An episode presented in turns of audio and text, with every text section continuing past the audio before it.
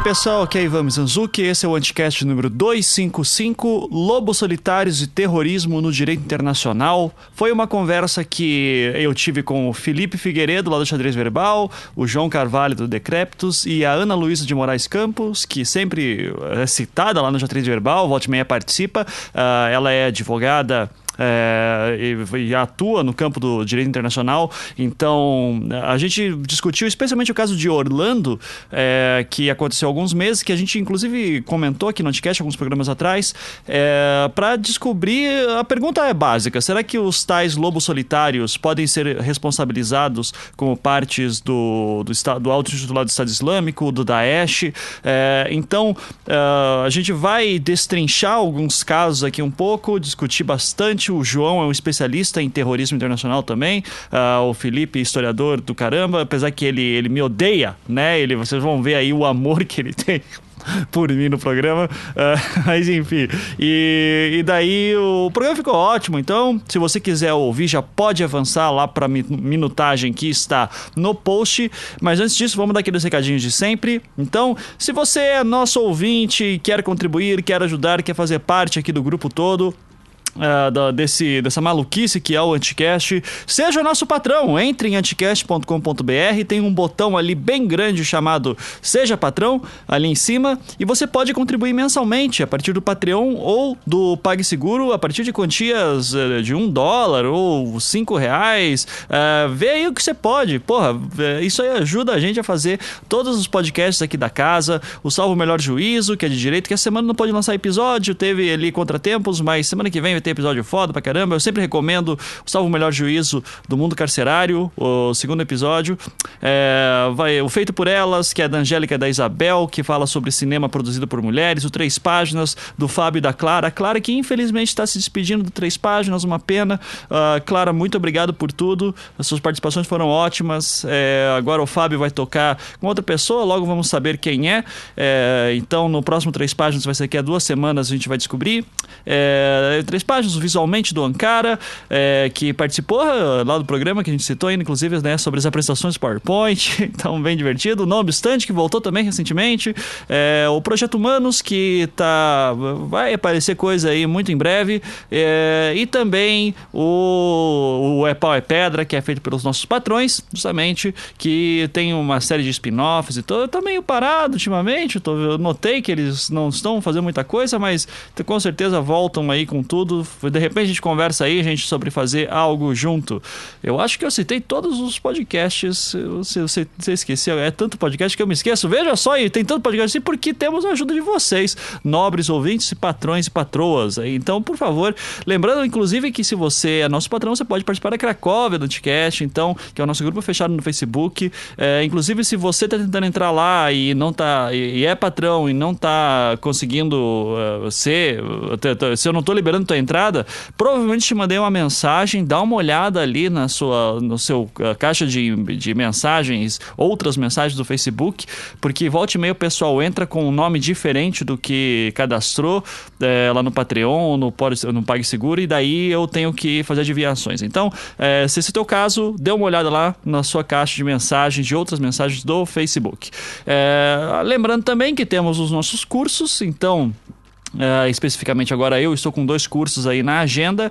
Para o dia 23 de outubro, muito em breve aí, acho que é duas, três semanas já, vou dar meu curso de storytelling online, então você pode assistir em casa, o material não é disponibilizado depois do curso, muita gente pergunta isso, então é só na hora mesmo, dia 23 de outubro é um domingo, a gente vai ficar das 10 da manhã até as 18 horas, só conversando sobre construção de histórias, ritmo, técnicas, uh, enfim, eu vou dar exemplos de publicidade, de literatura, uh, do que eu faço no Projeto Humanos. Então, isso aqui, se você quer fazer palestras melhores, se você quer dar aulas melhores, se você quer escrever um livro, um roteiro, aí o curso de storytelling é para você. E se você é de Curitiba, você tem a opção de fazer presencial também no dia 5 de novembro na Aldeia Coworking. Todas as informações para inscrição desses cursos vocês podem entrar em anticast.com.br barra cursos ou só podcast.com.br, lá em cima, entra em cursos e tem lá as informações do storytelling. Em breve o Becari e o Ankara devem lançar coisas próprias também. E, gente, para terminar, é uma última parte aqui, assim, o dia do podcast está chegando. O dia do podcast, para quem não sabe, no dia 21 de outubro no Brasil, tem o Internacional que foi recentemente, mas no Brasil a gente comemora no dia 21 de outubro. Por que, que isso é relevante? Porque o pessoal da comunidade Podcast BR, Podcasters BR, fez uma coisa que eu achei bem divertida, que é, assim, pegar uma galera e juntar com outros podcasts, misturar hosts e tal. Então, no dia 21 de outubro em específico, vai ser lançado, se tudo der certo, né? Estamos correndo para isso, mas no dia 21 de outubro, que é uma sexta-feira, exatamente, dia 21 de outubro vai lançar um anticast extra aqui que não serei eu que vou apresentar. Não se preocupem que o anticast daquela semana vai sair normalmente comigo, com qualquer pessoa que seja aqui do meu lado, mas no dia 21 de outubro vai ter lá um pessoal diferente aqui de outros podcasts para vocês conhecerem mais também. Daí a gente vai falar mais sobre isso lá para frente, tá? Então só para avisar para vocês não se estranharem do, do que, que vai acontecer no dia 21, que vai ter um programa extra e que não serei eu aqui. Eu, serei, eu cederei o anticast para outras pessoas e acho que vai ser bem divertido. É... Além disso, também toda sexta-feira tá rolando uma hashtag bem divertida chamada que é a hashtag Podcast Friday, rolando no Twitter. Se você não viu ainda, dá uma procurada aí pra você dar uma olhada. Então, hashtag Podcast Friday, tudo junto. É, para que o pessoal geralmente. É, quem que começou isso foi o, o Jurandir, lá do, do Rapadura Cash, e achei bem legal. É, que é de falar do. De linkar programas que você acha legal. Pode ser só menções uh, de podcasts, de perfis de podcasts, pode ser algum programa em específico, melhor ainda, diz assim, pô, gosto muito do Projeto Humanos, ouçam este programa em específico, esse episódio, e daí você pode colocar lá, ou do Anticast. Então, fale dos seus podcasts que você curte aí, qualquer que seja, não precisa ser o Anticast, mas é, movimente aí o Podcast Friday, que é uma, é uma coisa bem legal, assim, então a gente super apoia é, qualquer coisa que seja para aumentar a cultura dos podcasts. É, eu acho que é isso. Eu acho que eu tinha que falar mais alguma coisa, mas eu esqueci, porque a minha pauta eu terminei aqui. É, e só que tem alguma voz no fundo da minha cabeça dizendo: Ô Ivan, não esqueça de falar tal coisa. E eu esqueci o que é essa tal coisa. Sendo assim, eu me despeço aqui agora com, com a sensação de dever não cumprido, uh, mas o programa tá ótimo e eu sei que você quer ouvir, então fique Fique agora com o programa.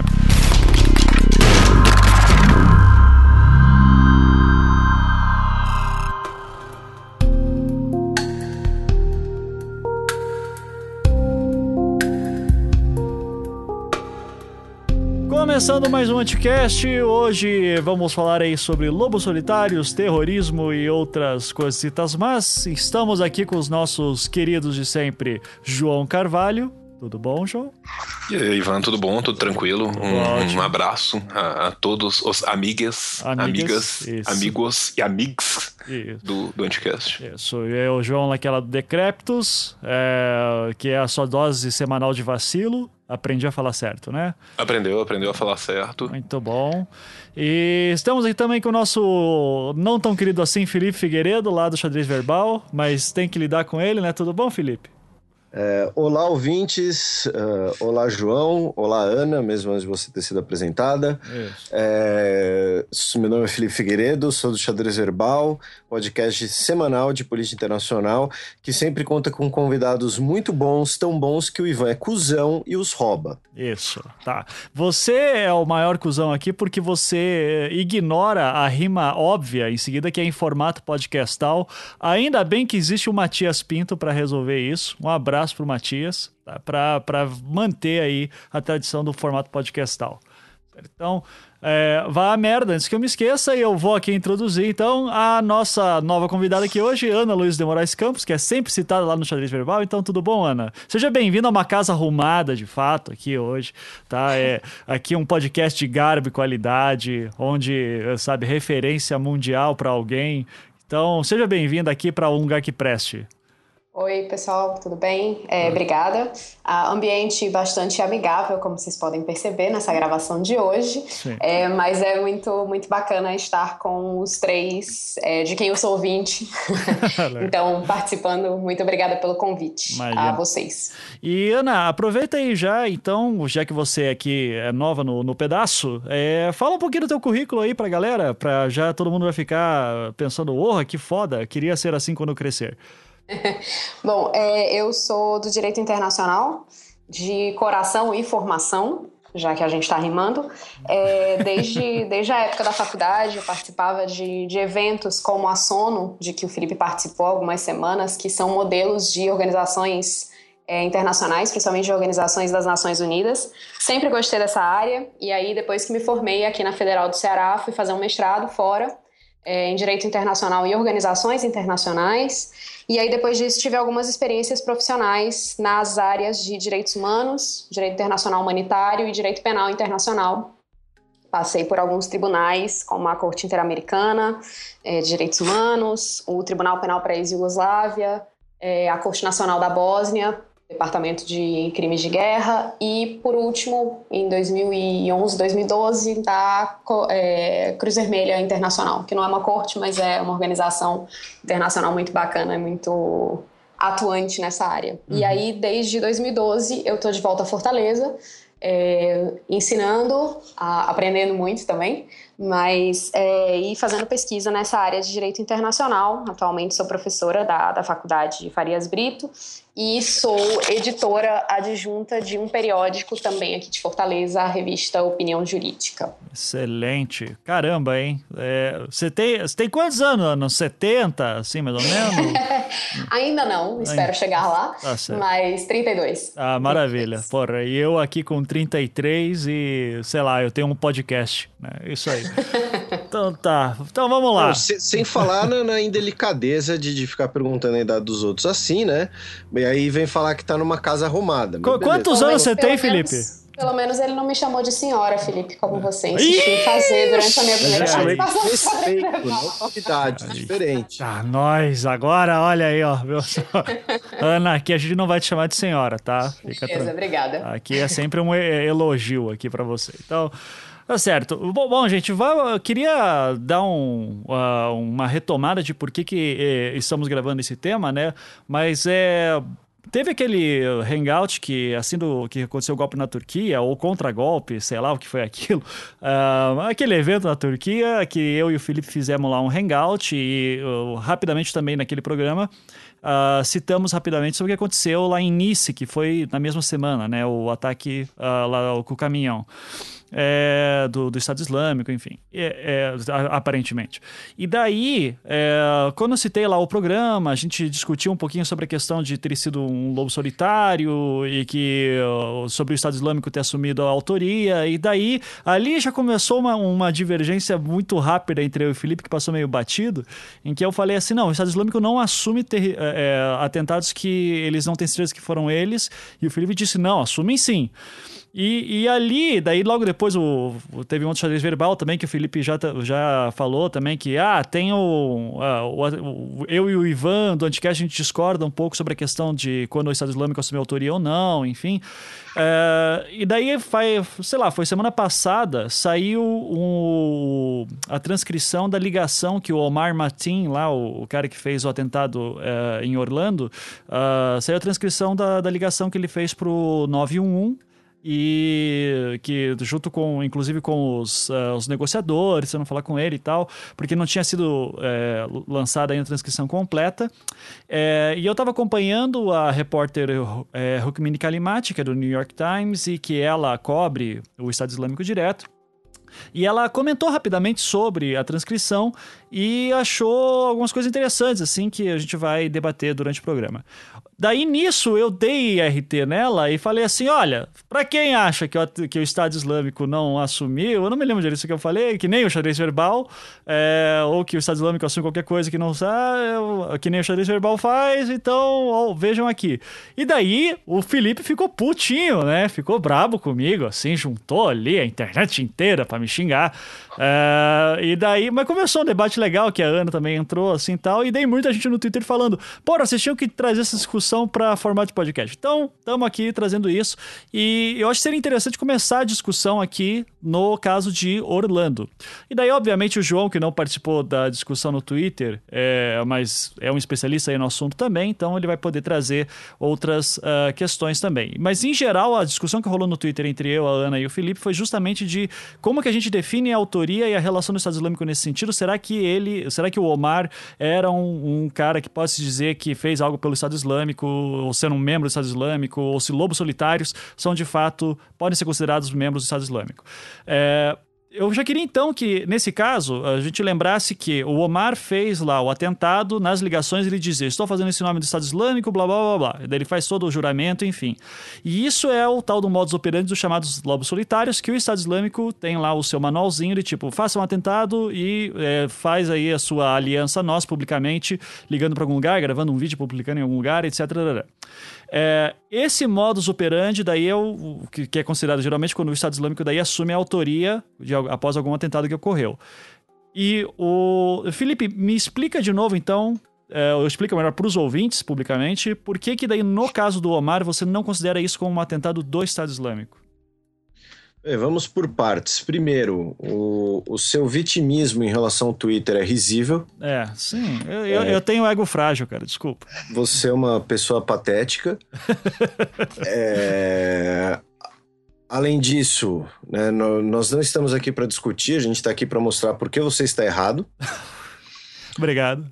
É, agora, vamos lá. Feito essas duas, esses dois esclarecimentos, é, especificamente no caso de Orlando, assim, uh, não, antes de falar muito sério, eu, eu gostaria de né, usar a, a maior cartada possível, né, que se chama Wikipedia. é, e Ótimo. qual é a definição de lobo solitário na Wikipedia? Né, Wikipedia em inglês. Lobo solitário é alguém que prepara e comete um, atenta um ato violento sozinho, fora de qualquer estrutura de comando e sem assistência material de qualquer grupo. Entretanto, ele ou ela pode ser influenciado ou motivado pela ideologia e crenças de um grupo externo e pode agir em suporte de apoio a tal grupo.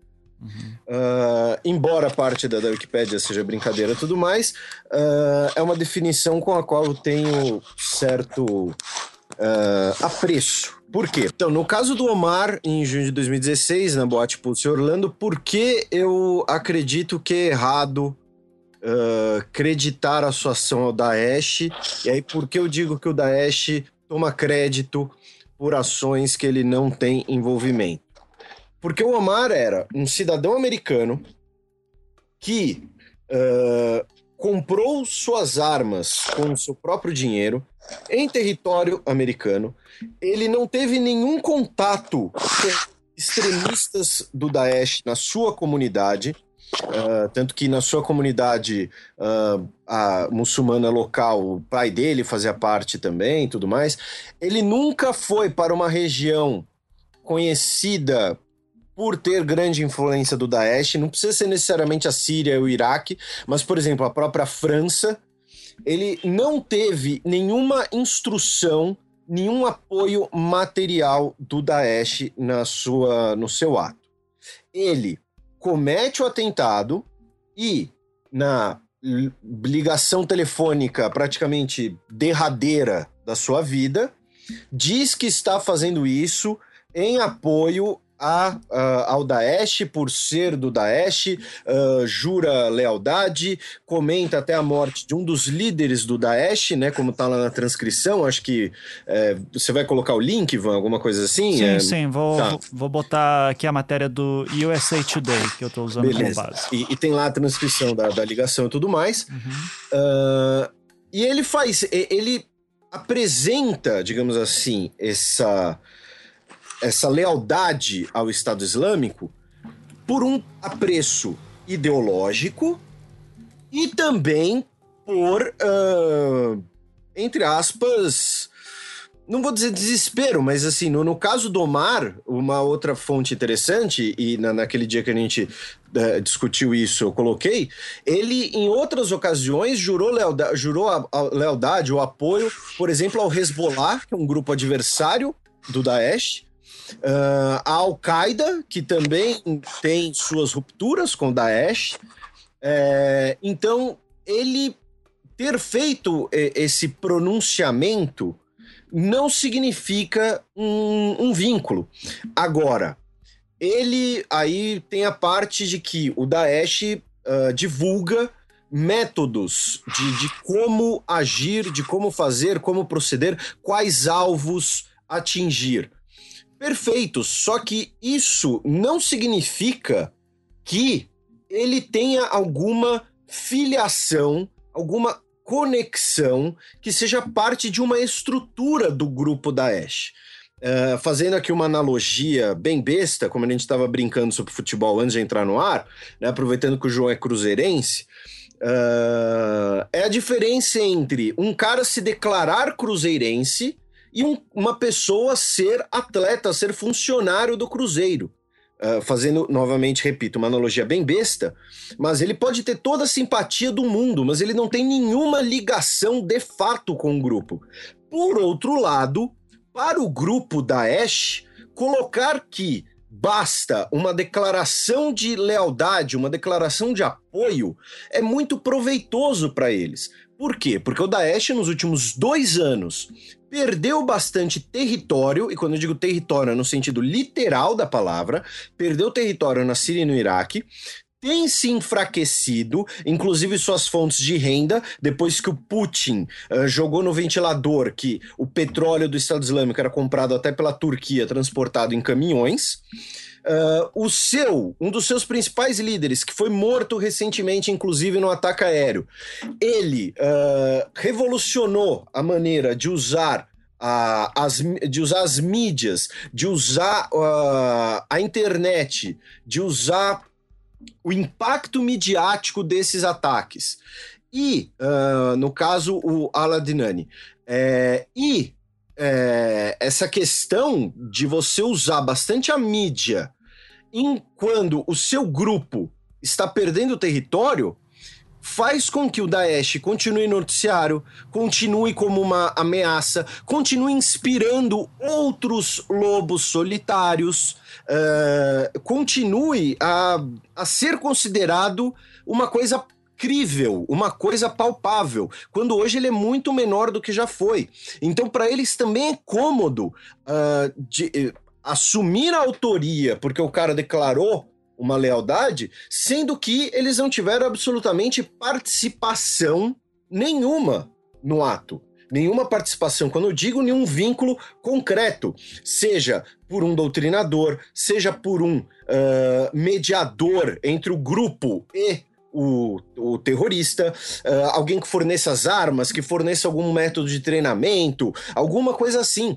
Você tem mensagens que são difundidas, essa pessoa uh, declarou, uh, ficou simpático a essas ideias, e no caso do Omar ainda tem uma série de questões sobre é, é, possibilidades, sobre justificativas pessoais dele para ter feito isso, né? Uhum. Ah, tem até a do que diz que ele seria um, um homossexual frustrado, né? Um, um self-hating. Um, né, que se autodeia, não sei como é que fica a melhor tradução. Mas, eh, enfim, nós temos várias outras teorias de por que ele teria chegado nesse estágio e uh, para o Estado Islâmico é muito benéfico, e aí entra, talvez, a, a o principal ponto de divergência é acreditar esses atos ao Estado Islâmico é, de certo modo, exatamente o que eles querem. Por quê? Porque eles não tiveram gasto nenhum nisso, digamos assim, eles não tiveram nenhuma nenhum esforço nisso, talvez esse seja o melhor termo, e colhem o, entre aspas, uh, louros de, do atentado, né? E entre aspas, enorme, né? Na cabeça deles, óbvio. Então, resumidamente, no caso do atentado de Orlando, é basicamente por isso. É, é por esses motivos que eu acredito que não dá para acreditar ao Daesh, embora uh, tenha a declaração dele, não há um vínculo nenhum uh, prático nem nada. Se eu. Uh, enfim, não, não, não vou dar mais alguma outra analogia besta, só do futebol tá boa por enquanto. Tá. É, antes, é eu sei que o João deve estar tá louco para comentar algumas coisas. Eu vou segurar um pouquinho o João, porque Uh, enquanto eu estava conversando justamente com o João, que o Felipe estava trazendo esses argumentos, uh, daí eu justamente coloquei alguns contrapontos que a gente vai debater aqui depois, e a Ana passou uma visão do direito internacional.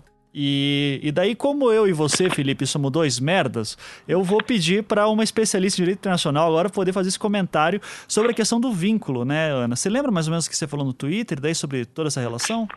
Lembro, assim, é, como diz o antigo chefe meu, fale sobre o que você conhece, sobre o que você entende. Então, o que eu entendo minimamente é direito internacional. então, eu fui para esse lado. É, isso que o, que o Felipe fala, que ele diz que não o, o, o link entre o, o Daesh e o atirador de Orlando é um pouco frágil, eu acho que a gente poderia fazer uma analogia com um critério que em direito internacional é chamado como o teste do controle efetivo que foi estabelecido pela Corte Internacional de Justiça, num caso que envolvia Nicarágua e Estados Unidos, foi para outra coisa, foi para saber se os atos dos contras é, em, no, na Nicarágua poderiam ser estabelecidos, poderiam ser é, é, atribuídos, melhor dizendo, aos Estados Unidos pelo apoio que eles davam a, a esse grupo. E aí a, a corte entendeu que sempre que você tem um Estado efetivamente controlando forças que não pertencem a ele, como era o caso, né, eram forças estrangeiras e não eram forças que pertenciam ao seu, ao seu quadro de forças armadas, digamos assim.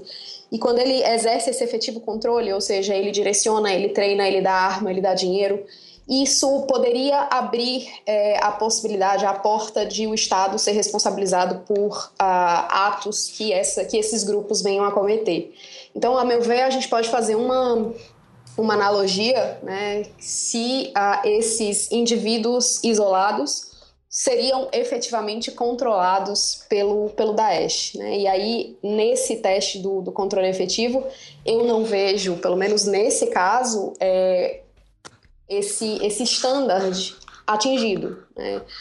Ah, além disso, e aí acho que a gente pode falar um pouco depois é, também sobre a questão da responsabilidade penal, né? porque é, quando a gente fala atribuído ao Daesh, na verdade você não está falando de ninguém que possa ser responsabilizado penalmente né? Porque você não pode. É, é, uma organização, é uma pessoa jurídica, se é que é uma pessoa jurídica, mas é uma ficção jurídica em todo caso.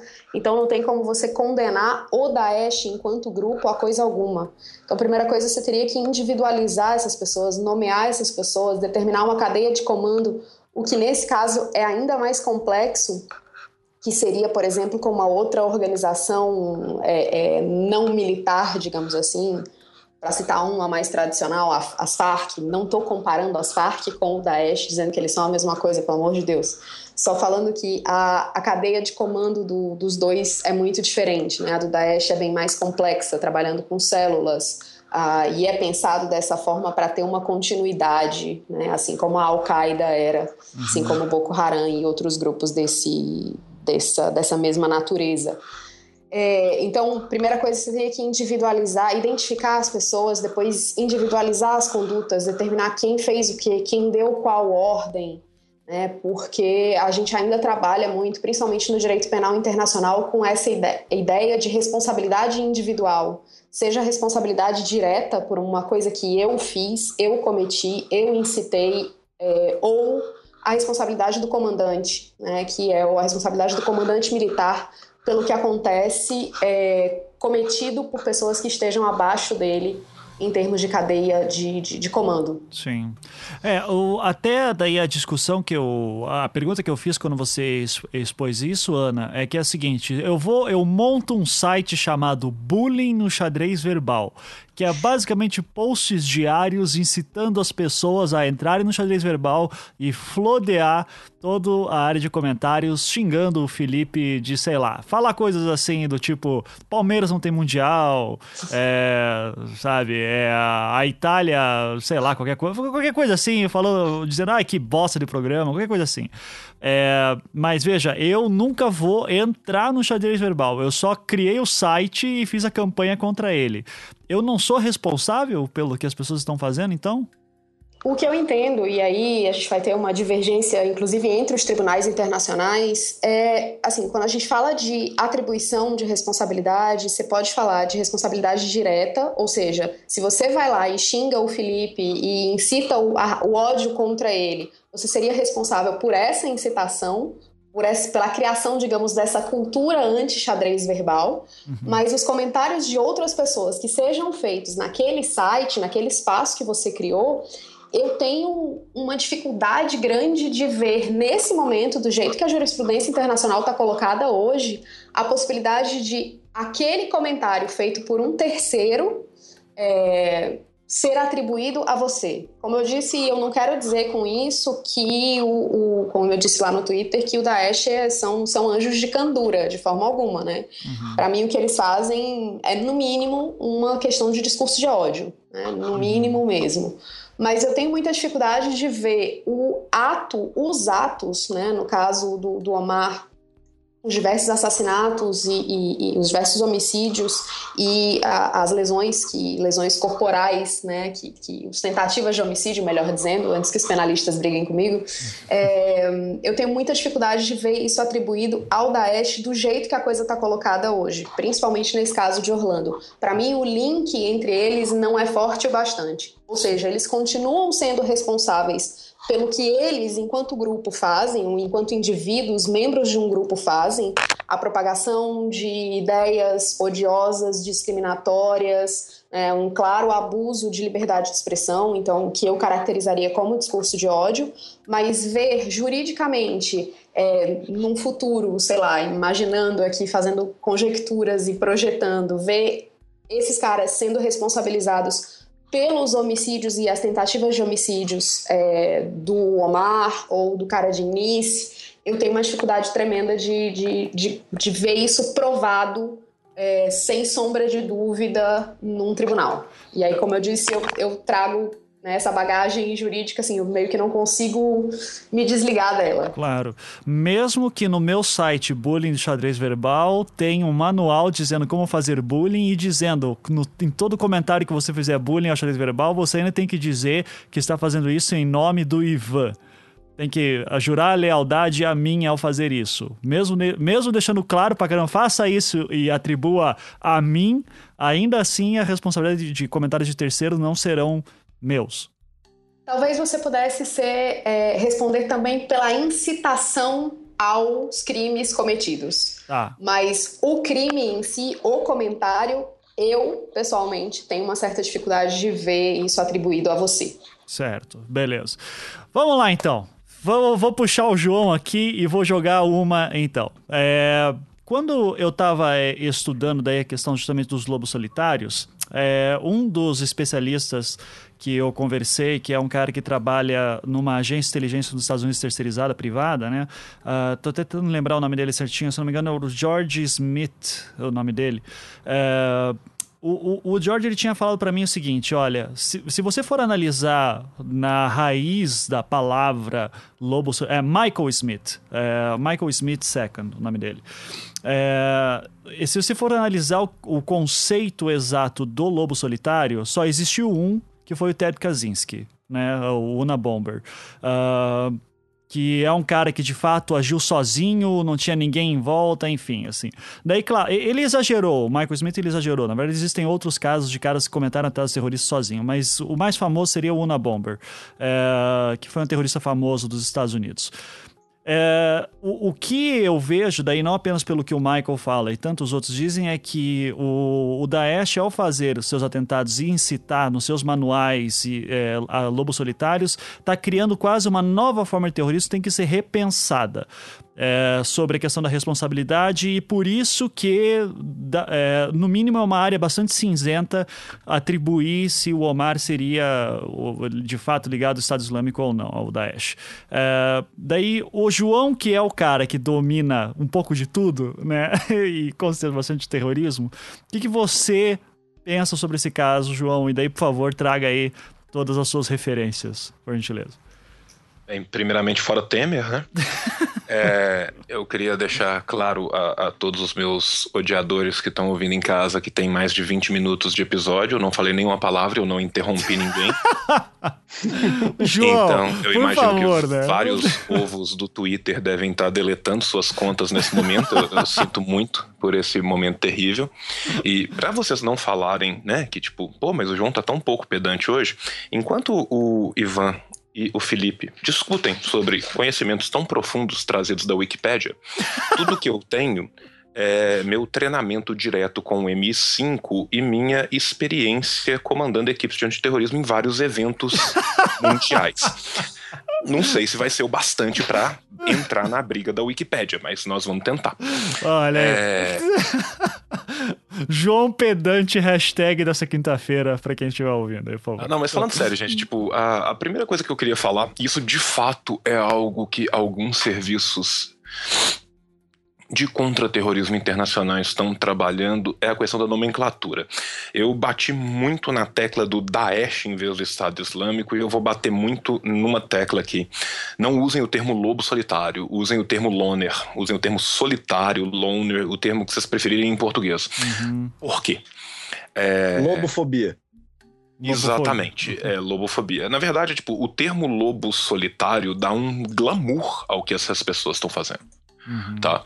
Quando você imagina que lobos andam numa alcateia, mas você tem um lobo solitário, você imagina, tipo assim, um lobo de meia idade tomando um bourbon, dirigindo uma Harley, sabe? tipo assim, fica uma coisa ao mesmo tempo sexy e misteriosa. Então, assim, muitas das agências internacionais já não usam mais o, o termo lobo solitário, e, e exatamente para deglamorizar, diglamorizar, né, em português, é, o, essa ideia em torno do lobo solitário. Uma segunda coisa que eu acho que a gente tem que discutir em casos específicos, como são os casos do novo terrorismo, e aí eu estou pensando numa divisão muito clássica do, do terrorismo, a gente pensar terrorismo até o final da década de 70, terrorismo de 78 em diante até o começo dos anos 2000, uma nova leva de terrorismo com o, o 9-11 e finalmente o, o neo-terrorismo, digamos assim, um terrorismo odierno, contemporâneo, né, um terrorismo pós-moderno e miçangueiro com o, os meninos do Daesh. Uh, a gente tem que pensar que tem duas categorias de análises de crime que se tornam muito cinzentas hoje em dia, que é o antigo lobo solitário, eu vou usar o termo loner, e o copycat, que é o imitador. Tá? Normalmente, como que funciona o copycat? O copycat é aquele que, ao ver um evento bem sucedido de de terror, no sentido de uma violência generalizada contra uma sociedade como um todo.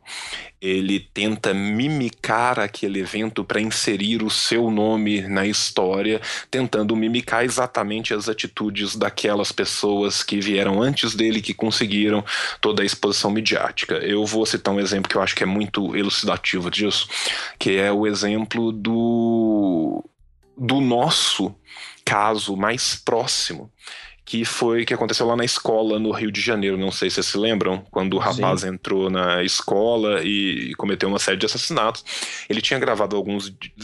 Ele tinha gravado um vídeo alguns dias antes que é muito análogo ao do Omar no sentido de que ele tinha gravado um vídeo que ele tinha visto na internet, o vídeo sendo feito, tinha deixado a barba crescer e ele jurava lealdade à Al-Qaeda, sendo que ele nunca tinha tido um treinamento formal com a Al-Qaeda, ele não tinha nenhuma ligação formal com a Al-Qaeda. E agora, na questão da, da Al-Qaeda, tem uma questão que é ainda maior, porque ao contrário do Daesh, que pulverizou os esforços do terror e que nos seus escritos maiores sempre falou muito da questão de agir localmente, pensando globalmente, ou seja, de pulverizar essa ideia de não há uma necessidade de ter uma estrutura formal, muito ao contrário da Al-Qaeda, que é extremamente, com várias aspas, ocidentalizada no sentido de todas as suas grandes mentes pensantes foram formadas no Ocidente e seguem um modus operandi ocidental. Leia-se, você tem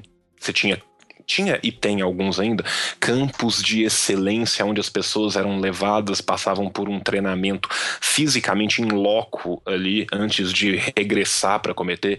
Você tinha células bem estruturadas, você tinha longos estudos do que você ia fazendo, que era uma evolução do que, por exemplo, o o IRA fazia na década de 70, que o IRA voltava muito mais para uma destruição patrimonial do que o, a causa do terror e o espalhamento de vítimas. A, a Al-Qaeda não, ela queria os dois ao mesmo tempo, mas a questão midiática ela era muito mais um bônus que vinha do que algo a se buscar. Com Daesh você tem essa questão midiática. Independentemente, independente disso, essas pessoas elas estão num liame que subjaz entre o imitador, o copycat, e o loner e o solitário. Por que, que eu falo isso? Eu falo isso porque se a gente pensar no caso do menino brasileiro, ele obviamente não tinha sequer o conhecimento necessário para falar que houve uma radicalização voltada para uma questão teosófica, no, no caso dele. O que é muito diferente do Omar. Agora, no caso do Omar, você tem um atentado que ocorre depois de uma série de outros atentados que ocorreram com muito sucesso, sucesso midiático, que causaram impacto na mídia mundial inteiro, e aonde ele busca, na minha opinião, essa baliza do Estado Islâmico também como um reconhecimento da validade, entre aspas, daquilo que ele está fazendo. Tá? Então, assim, eu acho que esse caso é um caso ligeiramente mais sugêneres do que outros casos que aconteceram na Europa. Mas eu acho que a categoria estanque do lobo solitário, como a gente pensava no Yuna Bomber, ou como ela ainda foi transplantada para a Europa para pensar casos como, por exemplo, do Breivik, ela não cabe no tipo de terrorismo que temos hoje e na forma como essas pessoas agem. Então, em certo ponto, eu concordo com o Felipe, em certo ponto, eu concordo com o Ivan. A gente tem que pensar que essas pessoas vão seguir normalmente o que a sua época é o grupo que vem, entre aspas, vencendo a guerra ideológica do terror. Então, assim, é impensável que no Brasil, na época que ocorreu, que o rapaz jurasse lealdade ao Daesh. Uhum. Da mesma forma que hoje é praticamente inviável imaginar que se ocorrer outro atentado desse nos Estados Unidos, alguém vai jurar lealdade ao Jihad al-Islamia ou vai jurar lealdade ao Al-Shabaab somaliano. Tá? Então, assim, a gente não pode nunca tirar o foco da pressão midiática que esses grupos exercem e da presença midiática que eles têm. E aí tem um outro detalhe que eu não me importei em ter acesso a peças dessa investigação a ponto de poder afirmar se aconteceu ou não. Mas eu gostaria muito de, antes de afirmar peremptoriamente que ele não tinha ligação nenhuma, de ter uma análise mais detalhada de onde que esse rapaz frequentava com seu maravilhoso celularzinho tá? Porque o fato dele não ter um diálogo direto com alguém pertencente ao Daesh não significa que ele não tem um diálogo indireto. Tá? O Ivan sabe muito bem do que eu estou falando, vocês todos provavelmente sabem, mas o Daesh ele tem vários canais midiáticos onde pode haver um aprofundamento muito grande, uma radicalização muito grande, principalmente para quem fala árabe. Uhum. É, no, no, caso dele, tem de, foram divulgadas uh, diversos acessos dele a, a vídeos. Uh, vídeos de, de violência, como Não, beleza, o do piloto jordaniano. Tá, que foi eu, eu, eu vou ser ainda mais claro. Eu Não, gostaria... você tá falando das contas do Telegram e tudo mais. Eu, eu, eu, eu, passei o que eu sei. Sabe? Mas é, é isso que eu tô te falando, entendeu? Então, assim, eu, eu acho que antes de se ter essa noção, tudo que a gente pode fazer é conjecturas. Agora, o que eu acho é que a gente tem que, primeiro, se a gente vai falar de lobos solitários, a gente vai falar de loners, a gente tem que entender como que funciona o copycat e até que ponto isso vai ser um ou vai ser outro. Se a gente estudar o fenômeno do terrorismo, principalmente nos últimos 15 anos, é muito patente que toda vez que eu tenho uma sequência de atentados bem-sucedidos, eu tenho pessoas que tentam mimicar essas ações, tá? Uhum. Então, assim, eu acho que a gente tem que entender também essa parte. Porque é muito fácil o reducionismo a quem comete um atentado tem um problema mental, tem um problema psiquiátrico, mas isso não responde por nem 15% dos casos. A radicalização hoje em dia ela acontece com uma velocidade que ela não acontecia anteriormente e existem outros fatores que, que, que têm que ser ponderados nessa equação. Então, assim, até certo ponto eu concordo com o Felipe, mas eu acho que, por exemplo, se não existisse ou se fosse local, por exemplo, é, o Al-Shabaab somaliano, para quem vive no Quênia, é uma realidade horrível. O Al-Shabaab somaliano, se você passar em, se você for, no, se você for no, no jogo do Palmeiras e perguntar ao Shabab somaliano, a maioria dos palmeirenses vão falar assim: é aquele time que ganhou de toalha do Sahel. Então, assim. de, depende muito da realidade a que a pessoa está exposta, o, o, que, que ela, o que, que vai entrar no imaginário da, da, daquele coletivo social ou não. Então, assim, eu acho que a gente tem que ponderar também que o simples fato de haver uma campanha massiva por parte do Daesh para o cometimento, para a incitação ao ódio, à violência, para fazer literalmente o que eles propagam, que é acabar com a zona cinzenta que uhum. existe entre os fiéis e os não fiéis. Isso também na minha opinião, seria mais do que o bastante para já se começar a estudar e angariar provas e dados para que haja culpabilidade desses casos em cortes internacionais.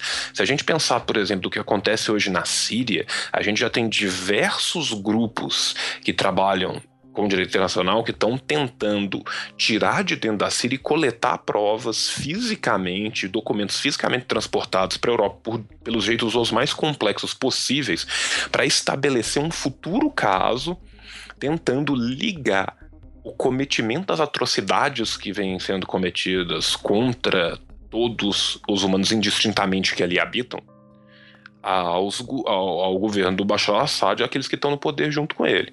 Então, assim, o, o, simples fato de eu não ter necessariamente uma ordem direta de mate fulano, mas eu conseguir ter provas documentais de que eu estou incitando a morte das pessoas XYZ, das pessoas que cometem os atos XYZ, das pessoas que tem o comportamento A, B, C e D, existe gente que trabalha com direito internacional. Eu vou tomar a liberdade de entrar na área da Ana, porque é uma área que, que, que é mais tangente à minha, que é a questão de conterrorismo. Eu conheço escritórios da Europa e pessoas que estão organizando documentação na Europa para já pautar uma ação futura tentando isso. Isso não significa que hoje em dia isso é, né, assim, consuetudinariamente aceito, que vai ser garantido que é, mas eu, eu sei de esforços neste sentido.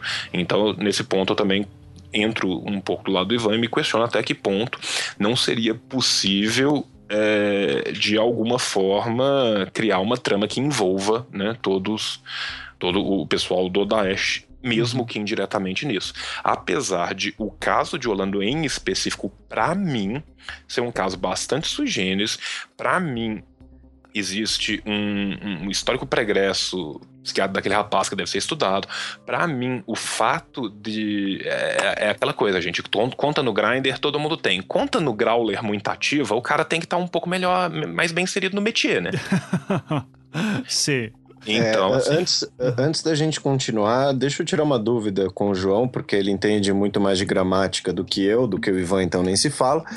É, somali, so, somaliano ou somali? Qual é mais apropriado ou tanto faz? Cara, Hoje Porque eu sempre falei mais... somali, e aí você, você falou tá somaliano certo. várias eu vezes. Falei, não, eu falei somaliano várias vezes porque antigamente se usava somaliano e hoje em dia se usa somali.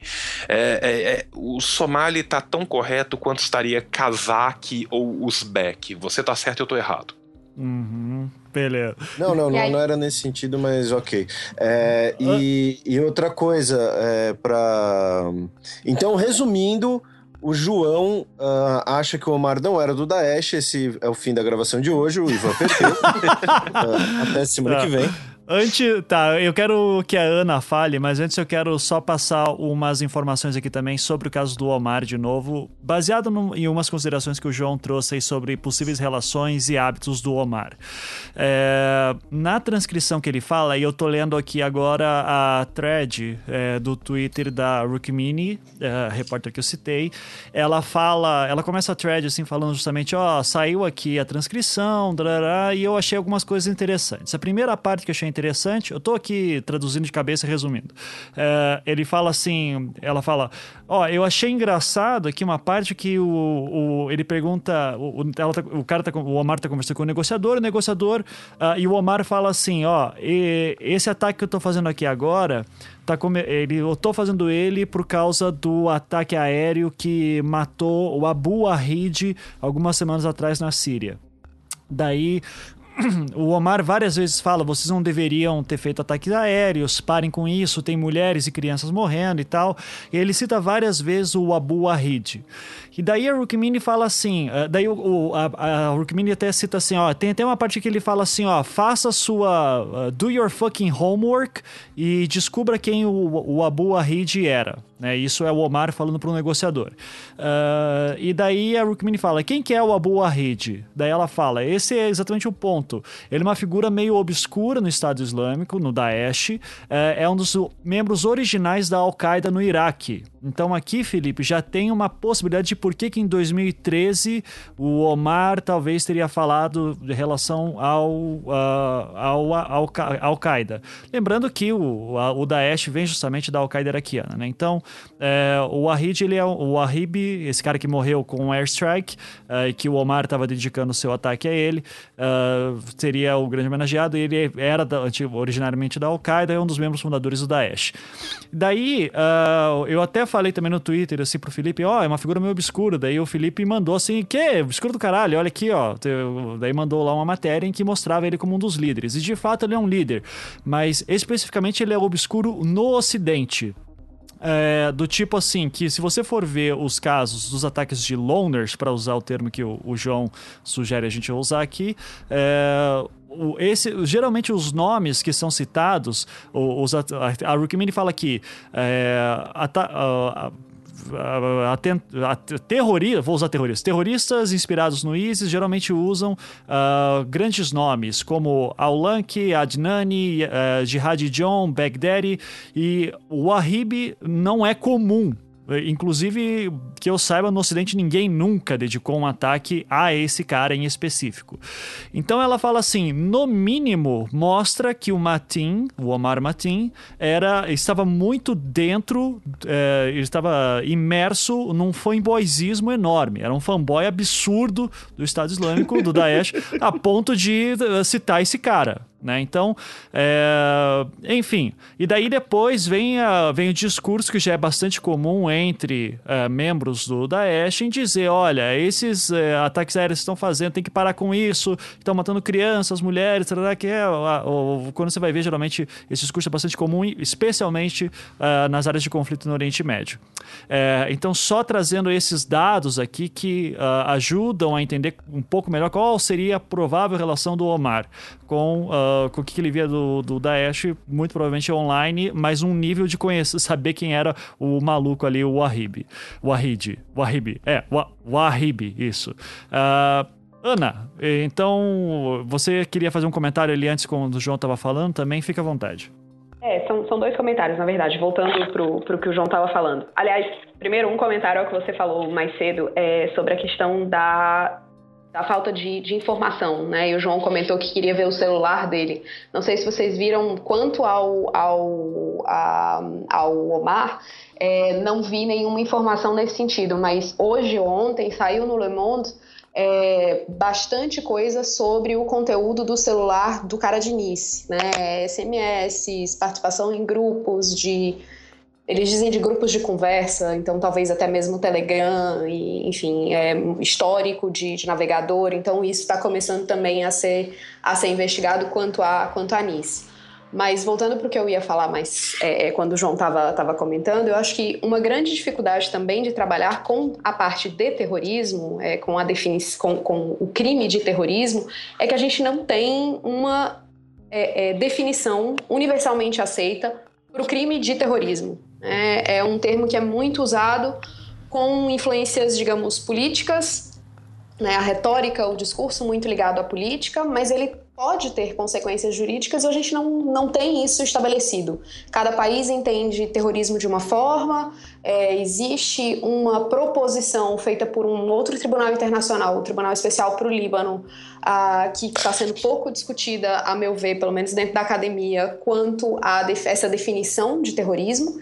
E eu acho que isso dificulta ainda mais é, esse, esse combate ao terrorismo e essa classificação que o João muito bem colocou de uma evolução muito rápida do modus operandi dessas organizações e desses, e desses também. É, o outro comentário que eu queria fazer é quanto à responsabilidade. Quando eu falo em responsabilidade individual e responsabilidade do comandante, eu não estou falando só por atos cometidos por um indivíduo ou ordens dadas por um comandante, tá? E aí eu estou me baseando no texto do Estatuto de Roma, que criou o Tribunal Penal Internacional, apesar de ele não ser universalmente ratificado, mas é o que a gente tem de mais moderno em termos de penal internacional, que diz que o indivíduo pode ser responsabilizado pelo tribunal de duas formas: ou por atos dele próprios, quando ele ordena, quando ele comete, quando ele solicita, quando ele induz, quando ele facilita, ajuda, incita, é, tenta cometer um crime, contribui intencionalmente para ele, ou então como comandante por crimes que tenham sido cometidos pelos membros da força sobre o seu efetivo comando e controle ou autoridade e controle. E aí o comandante ele poderia, digamos, pecar de duas formas, ou porque ele deu a ordem ilegal, ou porque ele se omitiu. Ele tinha informações e poder para parar aquela ordem, mas ele não fez. Então, o que eu digo é, enquanto comandante, eu acho muito complicado a gente atribuir nesse momento, do jeito que está hoje, é, é, e aí com informações né, sem essas informações mais concretas e, e mais de ponta que, uh, que diversos grupos, diversas ONGs, eu tenho uma amiga que trabalha numa ONG dessas na Líbia, né, um pouco mais antigo, uh, eu acho complicado a gente tentar atribuir responsabilidade do comandante para essas pessoas, mas individualmente, por esses outros atos que eu citei, não só a questão da comissão, mas as ordens ou a indução ou a contribuição intencional para esse crime, eu acho que isso a gente teria como fazer uma atribuição de maneira muito mais pacífica, de maneira muito mais clara. É, o que, o que me, me coloca um problema nesse momento é a atribuição da comissão do ato dos homicídios ou da tentativa de homicídio, do ato terrorista em si e aí eu estou usando o ato terrorista mesmo sem a gente ter uma definição, né? Contradição completa. É, mas a, o ato de violência em si é que eu não vejo nesse momento um precedente forte para atribuir aos indivíduos que seriam, digamos, a cúpula, entre muitas aspas, do, do Daesh. Uhum, perfeito. Uh, e, e, também só uma informação que eu passei de citar, é, que eu acabei de citar lá sobre o Ahib. É, o Ahib teria, ele morreu num airstrike um, uma, um mês antes do atentado em Orlando. Ou seja, ficou um mês esse nome na cabeça do Omar até que ele vai fazer lá o, o atentado na boate. Então, é, Felipe, você Gostar, quer fazer algum comentário também? Ou, ou... Não, não, essa não. parte aí de, do direito, não, nada. Nada. Só, só ouço e aprendo. A única pessoa aqui que eu bato de frente mesmo sem saber do que tô falando é com você. Obrigado. o João, sobre. É, então, deixa eu te fazer uma pergunta, João, além de outros comentários que você queira fazer aí. É, que necessariamente poderia ser considerado o, o terrorismo, como a, a, Ana bem falou. Uh, acho que a gente já conversou em off outras vezes de que cada país tem sua definição de terrorismo e isso é um problema. Inclusive, acho que no Anticast você citou que nós temos um problema dificílimo em entender, às vezes, o que é terrorismo de Estado, terrorismo que vem é, da extrema-direita, é, como foi o caso da Noruega mesmo. É, se puder explicar um pouquinho sobre essas complicações de várias noções diferentes de terrorismo e como que forma esse angu aí todo, só para complicar mais ainda? Cara, então, é, o, o, problema do, do, do conceito do, do, terrorismo é exatamente o fato dele ser absurdamente plural. Tá? É, assim, você tem vários conceitos que você pode usar que são muitas vezes retirados da ciência política, de dicionários mas você não tem uma definição geral de terrorismo que seja aceita uniformemente pelo mundo afora. Tá? Então, assim, você tem um problema onde o que é terrorismo para mim, vamos colocar assim, o que é terrorismo para uma nação não necessariamente é, é terrorismo para outra nação. E o que, em última instância, classifica algo como terrorismo é a percepção de quem sofre o terrorismo. Tá? Então, assim, do, do, do, do, ponto de vista lexical, a palavra terrorismo vem do francês. Se eu perguntar para é, é, nossos queridos amigos do, do, do, do IRA se o que eles fazem é terrorismo, eles vão falar que não. Se eu tá, Inclusive pra... porque teve, tiveram músicas ótimas, né? Envelheço na cidade. Ah, sim, feliz né? Nossa! Nossa, não, lindo. Nossa, eu gosto, gosto muito. Desculpa. Não, eu, que isso, eu vejo flores em você. e, assim, então, o fato, por exemplo, assim, o exército republicano irlandês não considera as suas ações ações terroristas. Tá? Ele considera ações extremamente válidas inseridas num contexto político. Se você pergunta para as forças da Grã-Bretanha, eles vão falar não, eles são terroristas, inclusive eles são os nossos primeiros terroristas e eles vêm cometendo atos de terror desde o século XIX. Tá? Então, assim, você tem isso. Segundo, você tem terrorismo de Estado. Uma coisa é um grupo de pessoas cometer um ato, outra coisa é um Estado nacional cometer um ato. Normalmente, só é definido como terrorismo estatal o terrorismo estatal cometido por estados que perderam historicamente, e ele é definido pelos estados que ganharam historicamente.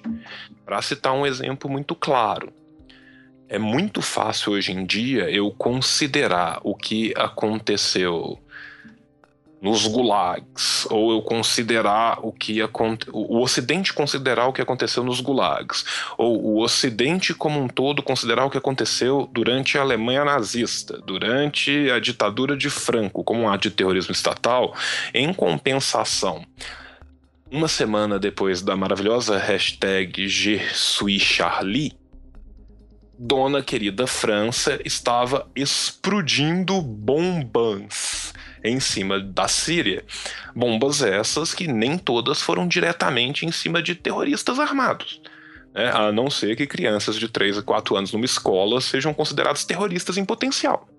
Então isso é terrorismo de Estado? É. Isso é considerado terrorismo de Estado hoje em dia? Não. Se a gente for pegar terrorismo num sentido bem lato, o que, é terrorismo? É exatamente um, um uso de violência indistinta para causar terror, para causar uma comoção social, para conseguir alcançar um, um fim qualquer.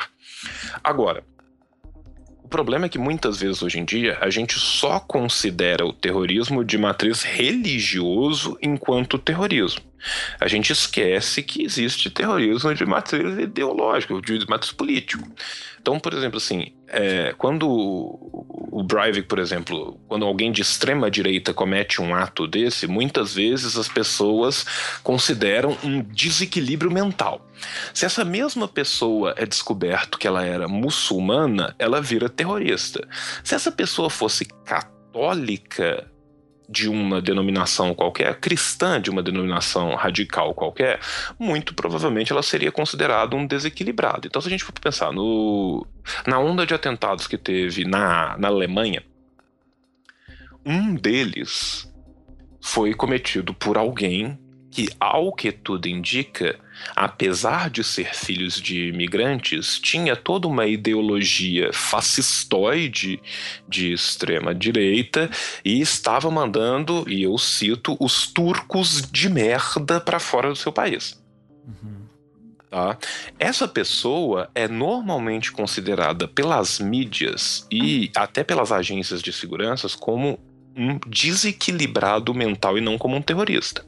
Se em vez de estar mandando os turcos de merda para fora do seu país, ela estivesse gritando contra os cristãos de merda, ela automaticamente seria considerado pela grande mídia como terrorista. Uhum.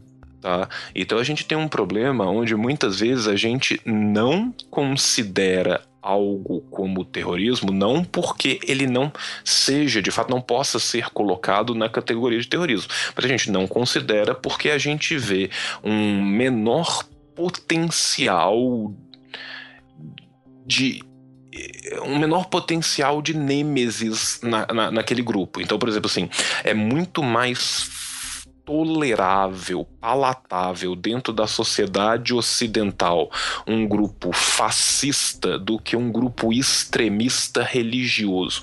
Se esse grupo extremista religioso for cristão, ele é muito mais tolerável do que se ele for não cristão.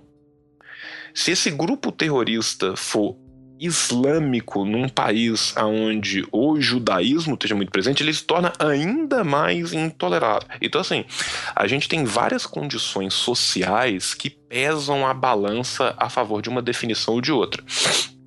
Um outro exemplo muito claro disso são as listas que os países emitem com os grupos considerados terroristas. Tá? Essas listas elas têm um, uma definição que perpassa muito mais por geopolítica do que propriamente do que seria um conceito mínimo, um denominador mínimo comum de todos os conceitos plurais que eu tenho do terrorismo. Tá? Mesmo as legislações de cada país, elas são abertas a interpretações muito diferentes. Então, assim, se eu pegar o que é a, a nossa recém-aprovada lei de combate ao terror. O que, que é? O que são os atos americanos nesse sentido?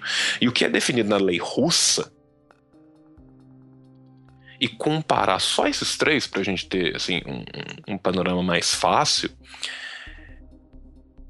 Provavelmente boa parte do pessoal que fosse manifestar a favor do Freixo na Rússia poderia ser classificada como um grupo terrorista.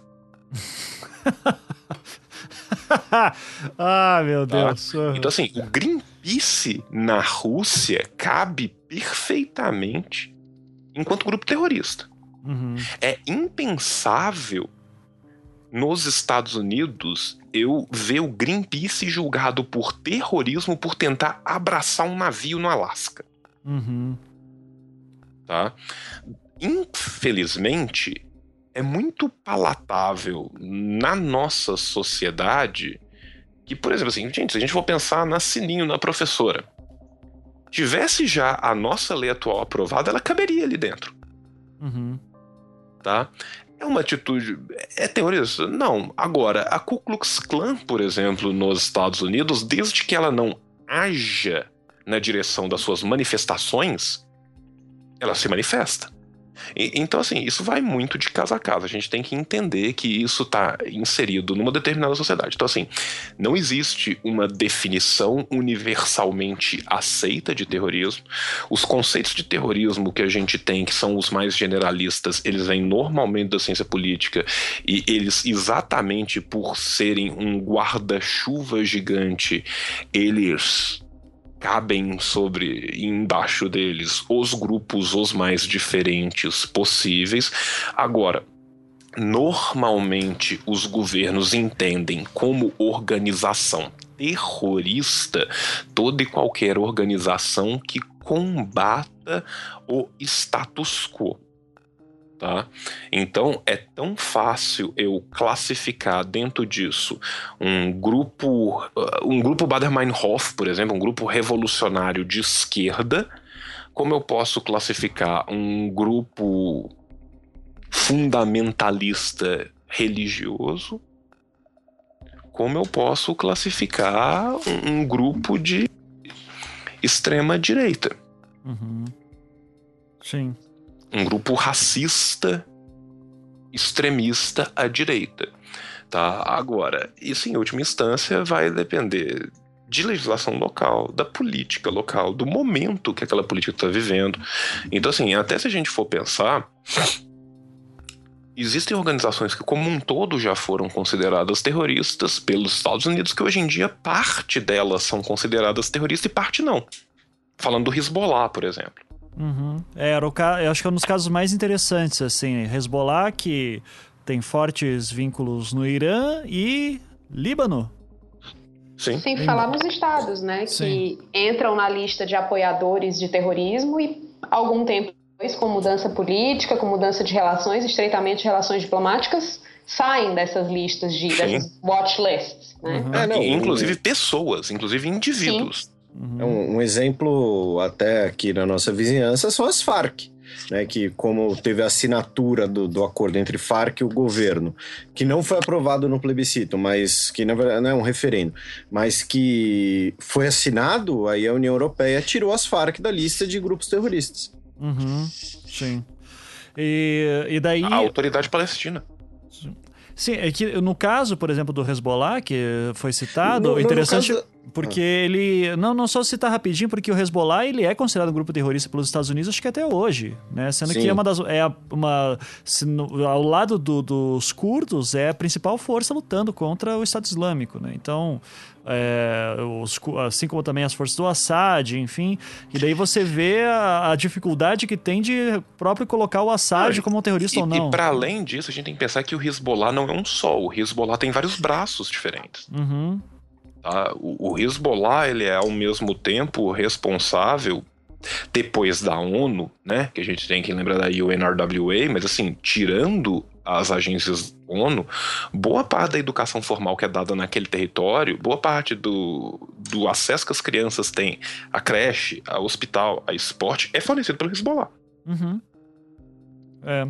Eu, quando estava entrevistando Sirius pro Projeto Humanos, eu, eu perguntava sobre o Hezbollah para eles, eles todos falavam, não, o Hezbollah não é terrorista, tá louco? Isso aí é coisa dos Estados Unidos. É, e já tem aquele ódio ao Ocidente ali perto, né? Então é bem... É um caso bem complexo, assim, também. Então, o que, o, o, que ajuda o que ajuda aí, o que atrapalha ainda mais a Ana aí para definir em direitos internacionais essas coisas, né? É, eu acho que a gente, só complementando uma coisa que o João falou, acho difícil a gente alguma vez chegar a uma definição universalmente aceita, né? Porque você tem um problema que se você expande demais, todo mundo vai cair é, na definição de terrorista, e se você restringe demais, você vai ter uma série de grupos, ou inclusive o próprio terrorismo estatal, que vai ficar de fora. Né? Então, é, é, é, muito complicado. Uma vez eu orientei um trabalho de monografia é, sobre justamente isso, e no final a gente propôs uma definição para terrorismo. É, e, assim, ficou uma coisa que a gente, a gente ficou muito claro para a gente que aquilo era completamente utópico. Uhum. Né? Porque a partir do momento que você analisa a definição dada por vários, por vários estados, o, o, João citou Brasil, Estados Unidos e Rússia, nunca jamais em tempo algum que Brasil, Estados Unidos e Rússia é, concordariam com a definição que a gente deu, por exemplo. Então, dificilmente eles ratificariam um tratado que colocasse essa, essa definição como sendo a definição oficial de terrorismo. Né? Ou então seria um tratado do qual, no qual haveria muitas reservas ou muita denúncia, Estado entrando e saindo do tratado toda hora. Né? Então, não ia ser um conceito estável. É um problema grave que a gente tem e que dificilmente vai ser resolvido. Né? Uhum, sim. Bom, então, uh, já feito esse passeio sobre definição de terrorismo, como ela é difícil, especialmente pelo direito internacional e até pelo, por legislações próprias, é, autômatas, uh, a gente tem uma discussão, uh, a discussão que iniciou aqui justamente é a relação entre Daesh e o caso do Omar. É, eu até falei para o Felipe que se fosse para desconfiar de algum caso, eu diria o caso uh, de Nice, para mim, é um dos mais estranhos, assim, de, de relação com o Daesh. E daí, o, o motivo que eu acho estranho é justamente porque o, o a, aparentemente o processo de radicalização do que a gente sabe daquele. Uh, do, do, eu não me lembro o nome do, do, do, do rapaz, uh, mas o processo de radicalização dele foi muito rápido. É, e o Felipe dizia que não. Ele teve com, qual foi o teu argumento? Que ele tinha contato com membros do Estado Ele tinha Daesh, contato né? com recrutadores, ele recebeu instrução, ele recebeu, inclusive, suspeita-se que ele recebeu apoio financeiro, não no sentido dele ter recebido dinheiro, mas que o dinheiro que ele tinha e ele queria deixar para parentes, alguma coisa assim, uh, cuidaram disso para ele, entendeu? Alguém, do, alguém da, da, da organização cuidou desse. Cuidou dos trâmites jurídicos que todo mundo tem quando alguém morre. Uhum. Basicamente isso. É, então, e isso eu acho estranho porque, primeiro, sai completamente do modus operandi do, da Ash. É, a, a, esse é um caso que eu fico com muita pulga atrás da orelha, mas mesmo assim, vamos dizer que isso seria o suficiente. O fato, a gente está estabelecendo aqui então que pro cara fazer um ato em nome do Daesh, você teria que ter tido pelo menos algum contato com algum recrutador, com alguém que ajudasse ele ou fornecesse alguma forma de ajuda, seja em vida ou em morte. É, eu queria jogar pro João essa. Não, antes ah, deixa eu me meter rapidinho. Claro, claro. Porque assim, quando você fala que isso não encaixa no modus operandi do Daesh, é, eu acho que parte de toda essa discussão e da, da, da dificuldade de tipificar o que é o terrorismo hoje, tipificar o que é uma ligação terrorista, o que é uma organização terrorista, passa por isso. Perfeito. Se o Daesh uh, preza hoje por uh, pulverizar né, usando um termo que o João usou, ou, ou como você disse, né, de difundir a, as instruções, né, criar lá o site bullying no, no Ivan Mizanzuki, é, então basicamente qualquer coisa vai encaixar nesse modus operandi. Se a gente vai limitar um modus operandi, aí o. Aí, enfim, mas é, é porque fica, sei lá, ou, ou tem ou não. Ou, ou ele é amplo e não é. Uhum. Não dá para restringir o modus operandi no, no caso de início do, do, de Orlando. Uh, enfim, agora pode passar pro João. É, é que é só para citar alguns casos. O caso de Würzburg, que foi aquele menino que pegou um machado e começou a atacar pessoas. Uh, o Daesh assumiu a autoria. San Bernardino, o casal Uh, se não me engano, em condições muito parecidas com o Omar em relação de como teve acesso a armas e tudo isso. Grava o vídeo também uh, em, em apoio ao Daesh. você disse que o, daí na Europa a gente já tem outras situações, né? Tirando aqui o, o da Alemanha que acabei de citar, que foi um menino muito jovem, enfim, mas provavelmente ele teve. Eu não me lembro. Você chegou a ver se ele teve contato com aliciadores do Estado Islâmico? O do trem? O é, esfacador? É. Uh, eu não sei. Também não, não me lembro. Uh, agora, o caso do, do padre que foi morto na França, aqueles ah, ah caras assim. Ali, é ali a questão era clara. Um é deles é claro. era foragido, inclusive. É, exato. Né? Então, aquilo lá é muito claro. O que eu queria perguntar para o João agora, então. João, qual é essa como que a gente lê um caso como o do, de Orlando nessas novas definições e debates de terrorismo? O que que, quais são os debates que ocorrem em relação a isso? Olha, é, uma coisa que eu queria falar é, primeiro, o, só voltando em Nice, é o Mohamed Boulel, né? Mohamed Larouayej Boulel, é o nome do, da criança que atropelou todo mundo né, que matou 84 pessoas no maravilhoso Promenade des Anglais, na Avenida dos Ingleses, lá, no, lá em Nice. É, duas coisas. Um, o, o, atentado em Nice, ele é um atentado muito sui generis, e eu já tive essa conversa com o Ivan muito antes, e agora eu posso ter essa conversa publicamente por causa da revelação de, de, de fontes abertas que a gente já teve durante esse tempo todo. Uhum. Primeiro, o, o atentado em Nice. A gente tem que entender uma coisa. Um, não existe o Daesh, existem os Daeshs. Tá? Uhum. Então, assim, o, o Daesh, ele, assim como o Felipe falou tão bem, ele não apenas vem perdendo território nos últimos dois anos, mas ele vem migrando território também. Tá? Então, assim, o centro de poder digamos assim, dentro do Daesh, ele já foi muito mais centralizado do que ele é hoje em dia. E hoje em dia a gente pode ver um modus operandi muito diferente do Daesh no Sahel do que a gente vê do Daesh no Oriente Próximo, tá? no, no Levante. Uhum. Tá? Então, assim, eu acho que é a primeira coisa que a gente tem que pontuar. Segundo, as ligações possíveis do Muhammad lá em Nice eram com o Daesh do Sahel. Inclusive, ele, Muhammad, era um cidadão tunisiano. Tá? Ao que tudo leva a crer, e isso já está aberto, então a gente pode falar, houveram algumas transferências em dinheiro muito grandes tá, que ocorreram para familiares dele pouco antes dos atentados, o que nos leva a crer que pode ter havido, por parte do Daesh no Sahel, uma nova metodologia de cooptação, de captação de, de terroristas que envolve não apenas o convencimento ideológico, mas a leitura de pessoas que têm uma situação de vida tão complexa ou que estão tão desesperadas ou que estão tão abertas a esse tipo de coisa, que se dispõem a uma pseudo-radicalização a troco da garantia de que os seus fiquem com uma situação financeira mais bem resolvida. Então, aparentemente, o que aconteceu em Nice não foi simplesmente uma cooptação ideológica clássica, como correto aconteceu uma radicalização ideológica clássica onde a pessoa faz aquilo por uma crença que está fazendo o melhor possível para uma crença naquela causa. Não houve essa eh, não houve o uso da ideologia nesse sentido houve também o uso de literalmente dinheiro para comprar, entre aspas, para desse atentado.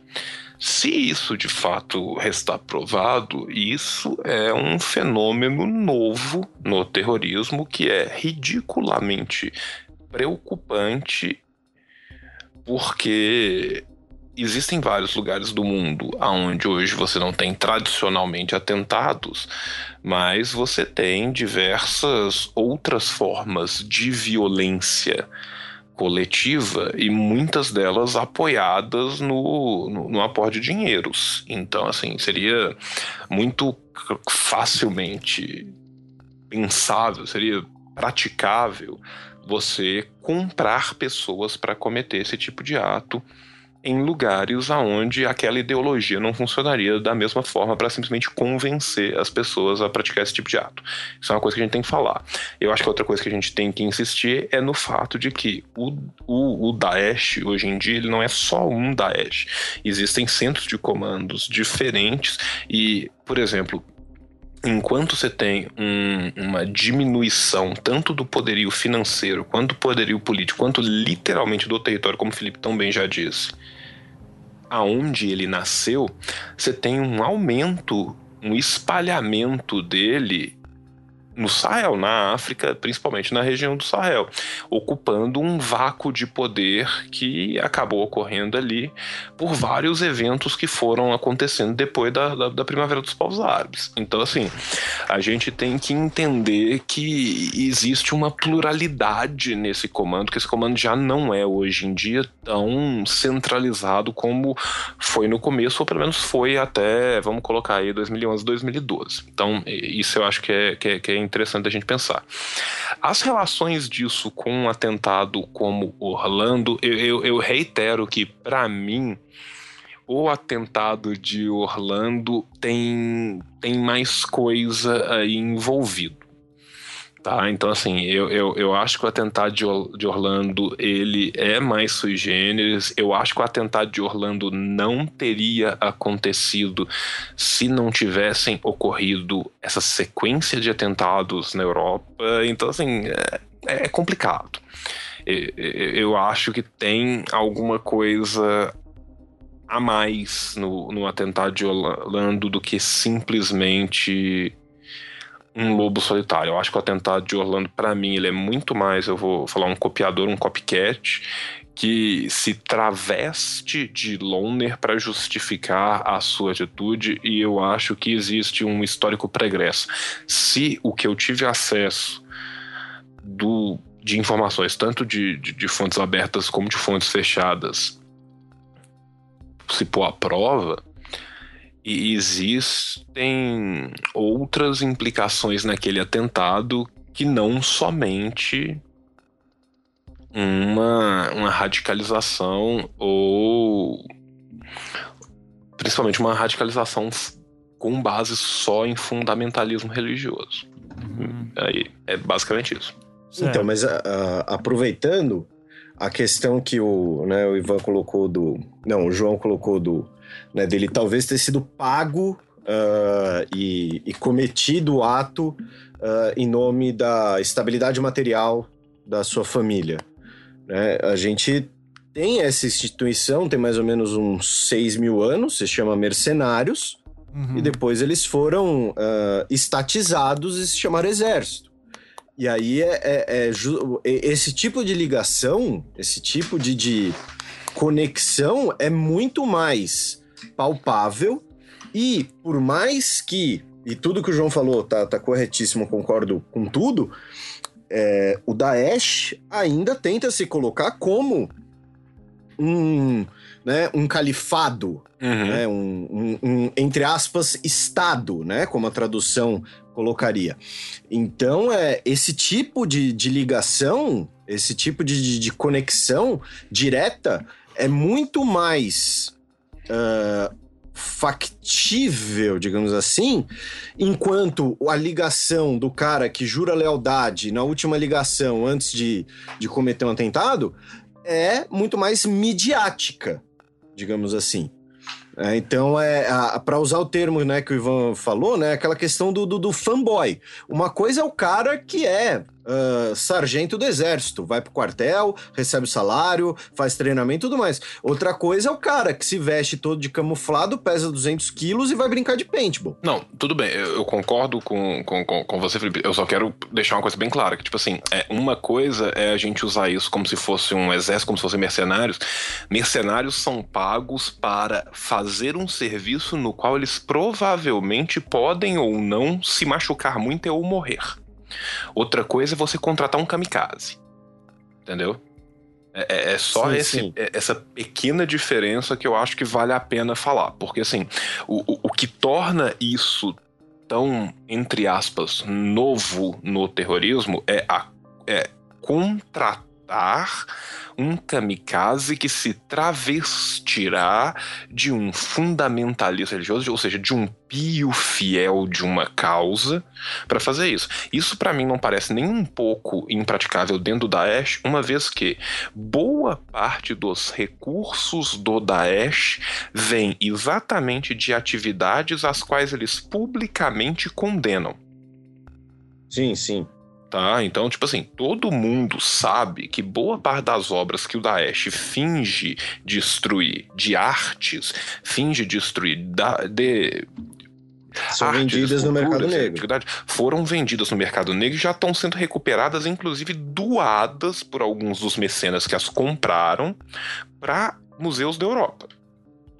Tá? Então, assim, você tem um grande aporte dessas obras chegando à Europa e você tem grupos de milionários que estão comprando elas para preservá-las.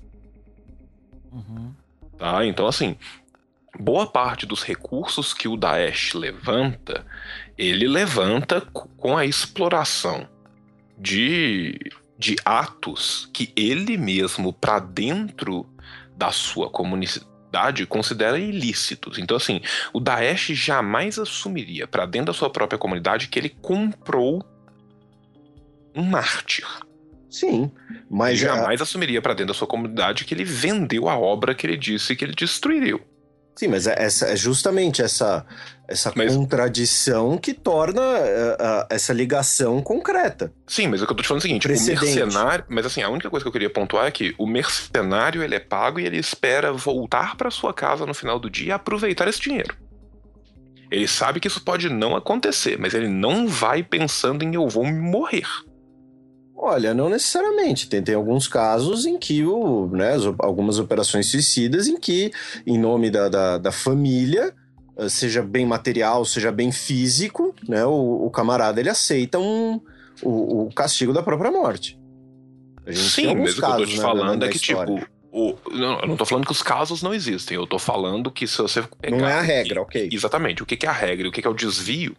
Eu vou. Eu, eu quero jogar uma pergunta pra Ana. É, que é o seguinte: é, eu tenho aqui, eu posso até disponibilizar isso uh, ah, para quem quiser. Eu tenho aqui alguns prints das que o pessoal, que o, o Michael Smith, lá da, da Kronos Advisory, que é o nome da, da empresa dele, que é uma agência de inteligência privada dos Estados Unidos, uh, que monitora também o Daesh.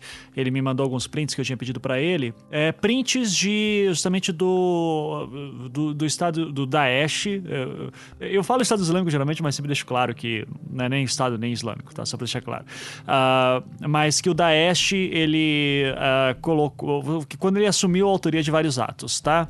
Então eu tenho aqui os prints, e o que é interessante é notar que, por exemplo, o caso da Bélgica, é, Bruxelas especificamente, é, eu tenho aqui duas tenho quatro, é, tenho quatro, uh, quatro uh, releases deles, né?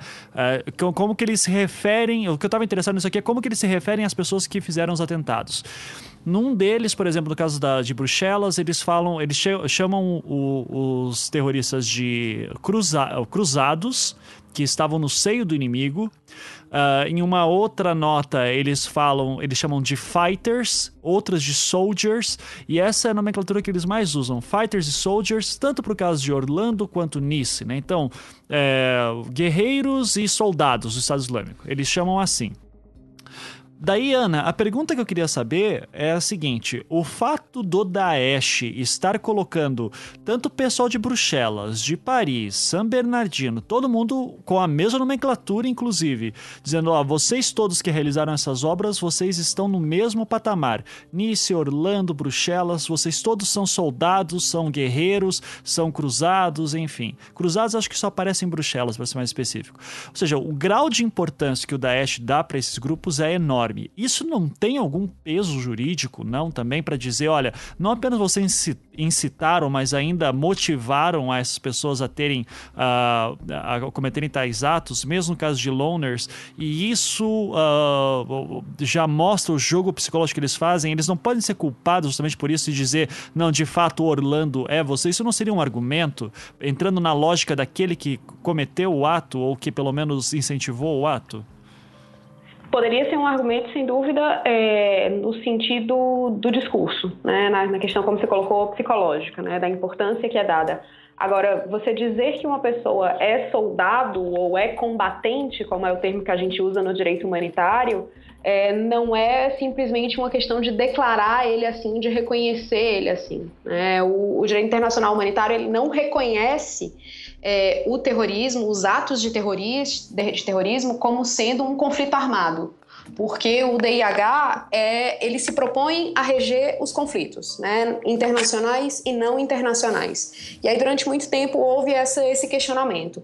Terrorismo é regido pelas regras do direito internacional humanitário, ou seja, se um desses caras fosse preso, por exemplo, é, ele poderia, ele deveria ser tratado como um prisioneiro de guerra, ou a, o, o, terrorista poderia responder por um crime de guerra se ele atacasse é, uma ambulância, por exemplo, ou se ele usasse uma ambulância no, no seu ataque terrorista. E aí se chegou a, a uma, uma, uma conclusão mais ou menos é, é, bem estabelecida de que não, o terrorismo não é regido pelo direito internacional humanitário. Os atos é, que são a, a, feitos com o objetivo de aterrorizar uma população que é diferente de terrorismo né, estão proibidos dentro de um conflito armado. Então, é, por que, que eu, que eu dei essa volta toda? Quando a gente fala de direito internacional humanitário, a gente fala de combatentes e civis. E aí os combatentes, eles têm obrigações dentro do DIH e eles também têm, não vou dizer privilégios, vou dizer direitos, né? Direito de ser prisioneiro de guerra, direito de não ser atacado uma vez que ele se rende, direito de não ter usado contra si um armamento que cause mal, mal supérfluo. Mas é, o conflito armado tem uma definição muito clara, muito bem colocada dentro do direito internacional humanitário, e o terrorismo, qualquer que seja a definição que você use para terrorismo, não se encaixa dentro disso. Então, apesar de eles usarem essa retórica ligada ao direito internacional humanitário, colocando como se fosse um conflito nós contra eles, isso não se traduz na, numa realidade jurídica. Né? Então, é, é, eu tenho quase vontade de dizer de que pouco importa como é que eles chamam, uhum. juridicamente você desconstrói esse argumento de maneira muito, muito fácil. Uhum. É. Sim. Então, vamos imaginar a seguinte situação. uns JSOCs da vida aí, que é o, o Operações de Comando Especial é, do, dos Estados Unidos, sei lá, conseguem prender o Baghdadi. E vamos. O Baghdadi, que é o, o califa, né? O auto-intitulado califa do, do Daesh. Uh, e vamos dizer que eles não atiram no cara e jogam um corpo no mar também, né? Uh, prendem, o, prendem ele, levam para onde que ele vai ser levado? Acho que essa é a pergunta, a primeira pergunta. E a segunda pergunta é: uh, ele poderia estar tá na lista de acusações o atentado em Orlando? Para onde ele vai ser levado é o grande questionamento. Ele certamente não pode ser levado para uma certa prisão, que durante muito tempo eles disseram que não existia numa certa ilha do Caribe, é, onde eles dizem que nenhuma regra se aplica. Porque, apesar de ele não ser protegido enquanto combatente no direito internacional humanitário, continua valendo aquela noção de que ele tem direito de se defender, de que ele tem direito a advogado, de que ele é presumido inocente até que provado culpado. Né? Então, tudo isso continua, continua valendo. Em geral, é, quando a gente fala de, de persecução penal, a, a prioridade é dada para o Estado no território de quem aconteceram os fatos. É, nesse caso, fica um pouco complicado você determinar e aí por isso que eu estava falando de individualizar condutas lá no começo, teria que determinar em que atos ele esteve envolvido. É, ele teria que ser uma a investigação preliminar seria muito, extremamente importante nesse nesse caso para você determinar onde você vai processar esse cara. É, dificilmente ele seria processado no Tribunal Penal Internacional, por exemplo, já que o crime, pelo menos não por crime de terrorismo, já que isso não está definido no Estatuto de Roma, né? Mas é, então primeiro você teria que determinar em que atos ele esteve envolvido para você traçar essa estratégia de onde e com base em qual legislação você vai fazer a acusação dele. Uhum. Quanto a ele estar presente em Orlando, como eu disse, com as informações que a gente tem agora, eu diria que, era, que seria muito difícil, com as informações tornadas públicas, que fique bem claro, é, eu acharia bem difícil ele ser condenado por Orlando numa base jurídica, né, pela pressão, pela comoção que o caso que o caso causou, se fosse nos Estados Unidos, todos esses fatores influenciariam. Mas fazendo uma análise é, é, limpa de tudo isso, estritamente jurídica, de como a gente tem a, o precedente ou a falta de precedentes colocadas nesse momento, eu acharia complicado. E aí, quando a gente estava conversando no Twitter, eu cheguei inclusive a mencionar é, o caso dos, dos voluntários é, na antiga Iugoslávia, né?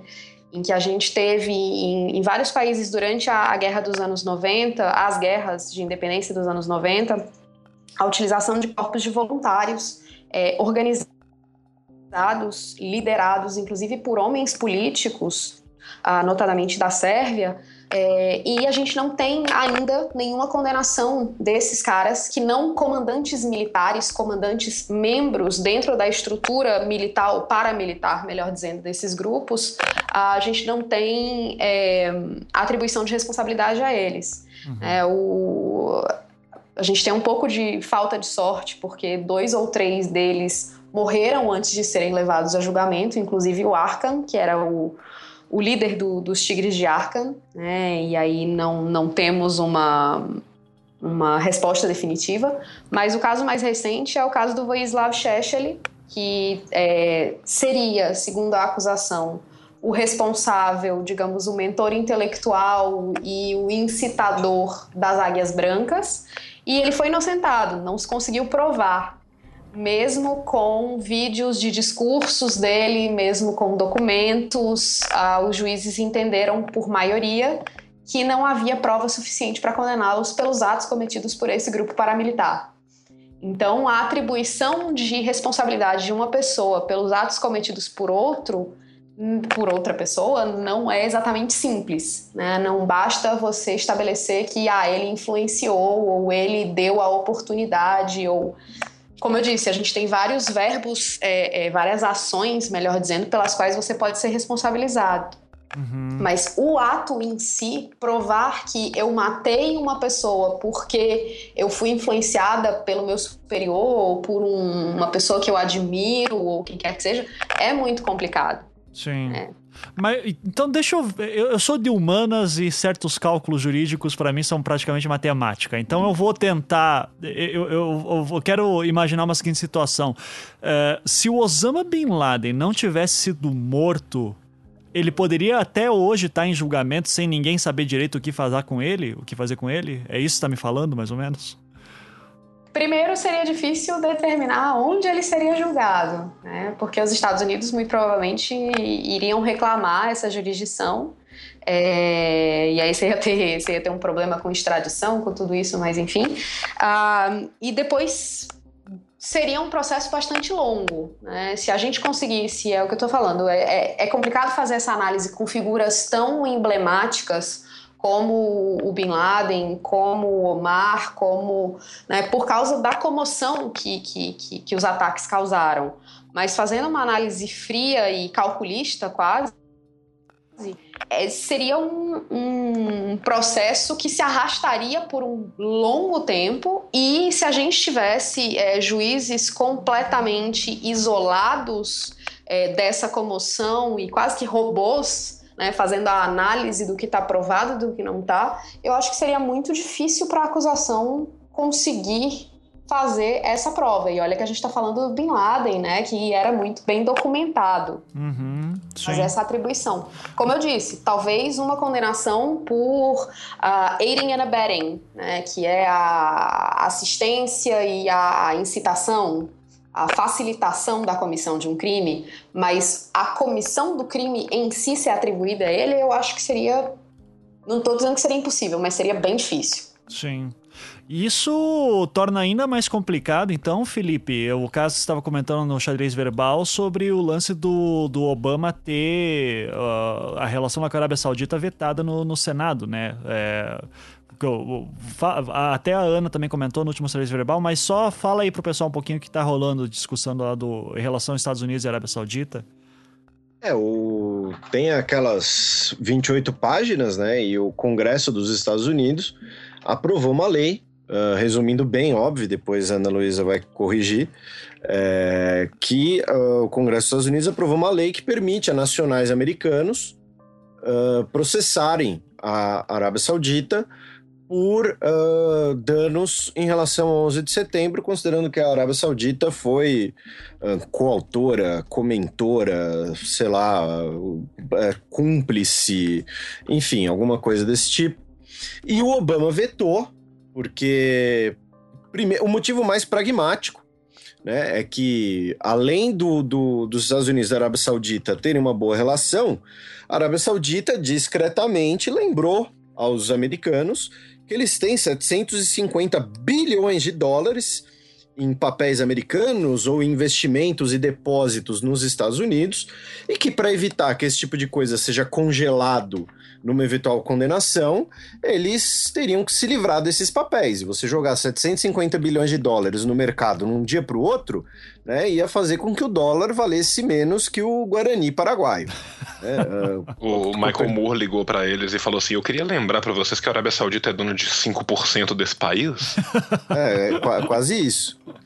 E. Então, e, o, e, a outra questão é que abriria um precedente né, no direito internacional Uh, e, por exemplo, cidadãos chilenos, uh, como nós temos comprovada uh, colaboração dos Estados Unidos no governo Pinochet, cidadãos chilenos poderiam fazer o mesmo em relação ao governo dos Estados Unidos, né, pedindo reparação por danos durante a ditadura. E aí o Obama vetou a lei. E aí, faltando quatro meses para o fim do, do seu governo, ele pela primeira vez teve um veto dele derrubado por uma surra de votos no Congresso, uma surra uh, bipartidária, e a lei entrou em vigor. Inclusive, o governo iraquiano já, já disse que vai estudar essa lei para processar os Estados Unidos, eventualmente. é... E, obviamente, os congressistas eles aprovaram essa lei por um claro, uma clara questão de populismo, né? Porque o 11 de setembro é um assunto muito sensível para a sociedade americana, é uma questão de honra para eles, digamos assim. Então, os qualquer político ali sabia que se não fizesse nada, é, de, provavelmente pegaria mal. O que algumas pessoas não esperavam era que todo mundo ia votar a favor, todo mundo sabia que isso ia acontecer, que ninguém ia ter peito de votar não. Mas aí você aprova, o Obama derruba, o problema é do Obama, ele daqui a pouco vai sair do cargo, acabou o assunto. Só não esperavam que quando o tema voltou para o Congresso, ele ia tomar essa surra, e agora tem essa essa relação bem, bem complicada, bem nebulosa. E aí, obviamente, a Ana pode falar muito melhor que eu. Daí, Ana, algum, algum extra aí? É, não, só o extra é que originalmente se falava que seria para. Né, que, que a, a motivação seria para a questão da Arábia Saudita do 11 de setembro. Só que do jeito que o, o, o texto final foi derrubado, né, e, e, e passou é, no Congresso, isso na verdade não tem nenhuma limitação. Então não é só a Arábia Saudita, é qualquer país ou oficial. Então é bom lembrar, entrariam aí diplomatas, entrariam aí ministros, presidentes, é, que poderiam também ser processados perante as cortes federais norte-americanas. Uhum, sim. Que, que situação, cara. Caraca. E acho é só para. Que situação, e inclusive tem precedente internacional dizendo que eles não podem fazer isso. Uhum. Tá? Dizer. é, porque também é. Quando a gente até. O Felipe citou os 28 páginas que a gente citou, inclusive naquele podcast sobre Turquia, rapidamente, que aconteceu tudo na mesma semana. As 28 páginas foi esse documento que estava secreto por muito tempo e foi liberado há alguns meses, dizendo que basicamente é, o, o Serviço de Inteligência dos Estados Unidos dizendo que Arábia Saudita vetou informações ao governo dos Estados Unidos porque antes do 11 de setembro porque já apontava que provavelmente esse cara, o Bin Laden, faria algum atentado e a Arábia Saudita não quis cooperar. Então aí teria um. Uh, no mínimo foi cúmplice, né, de, de alguma forma.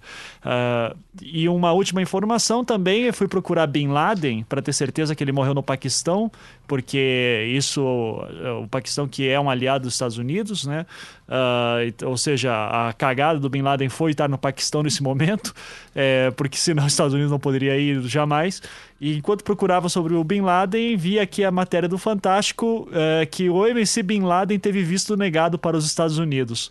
É, e... Ah, sim. E eu... Não, na verdade não foi nem negado. O... Os Estados Unidos, ah, entre aspas, sacanearam ele. Obviamente nunca ia deixar. Ele ia se apresentar em Nova York no, naquele MoMA. museu. Aquele no museu, MoMA, de museu de Arte Moderna. É. Isso, isso, de Arte Moderna. E aí chegou, sei lá, faltando uma semana para a viagem, o consulado falou: olha, a gente também precisa de um teste de drogas válido por três meses, assim, um negócio que não era impossível de ser feito naquele período. Uhum. Ele teve que desistir da apresentação. Então não foi nem que negaram o visto, uhum. deram uma mutreta lá para nem ter o processo direito, né? Deve ter sido algum oficial de chancelaria, filha da puta, porque é tudo cuzão, né? Oficial de chancelaria. É, concordo, concordo. Mas foi isso. Excelente. Então fica aí a notícia. Se você quer ser cantor de funk, tente não dar um nome de terrorista para você mesmo. É, e tem que dizer que é pessoal, porque assim, eu já, como eu falei, eu orientei uma monografia sobre, sobre terrorismo, então a gente passou mais ou menos um ano e meio pesquisando todas as definições de terrorismo.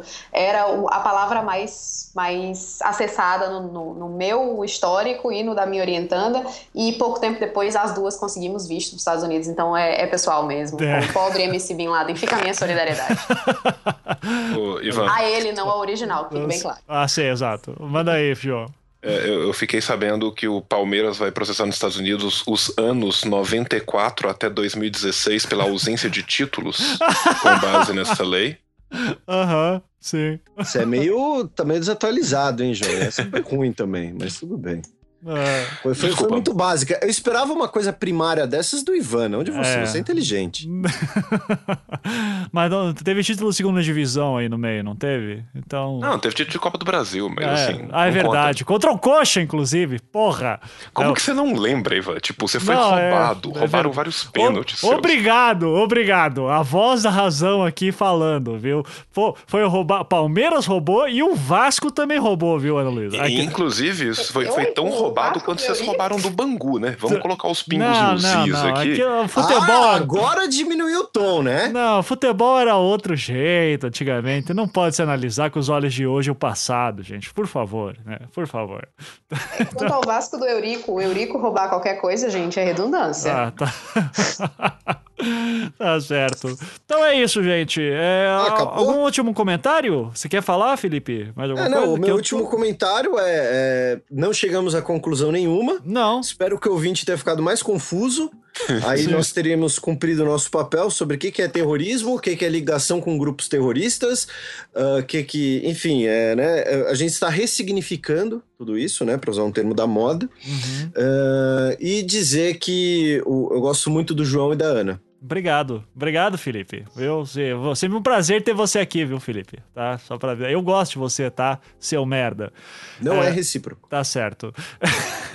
e, mas assim, você, já que o Felipe trouxe aí a questão que a gente não chega a lugar nenhum, teve uh, uma matéria, Felipe, que você naquela conversa de Twitter mandou pra justamente dizendo, cara, no fim das contas, eu e você estamos certo e errado. Né? O... É, porque tinha, tinha, um texto que dizia isso, que foi o que o João falou aquela hora também, que ele concordava um pouco comigo e com a Ana e um pouco com você, né? É, enfim, é, né? cada um é cada um. Né? Eu, e eu, aproveitando que estamos aqui nas conclusões, eu vou usar outra analogia besta, né? Que foi aquela que eu usei no Twitter aquele dia, ah, apenas não, por aquela é muito do miojo.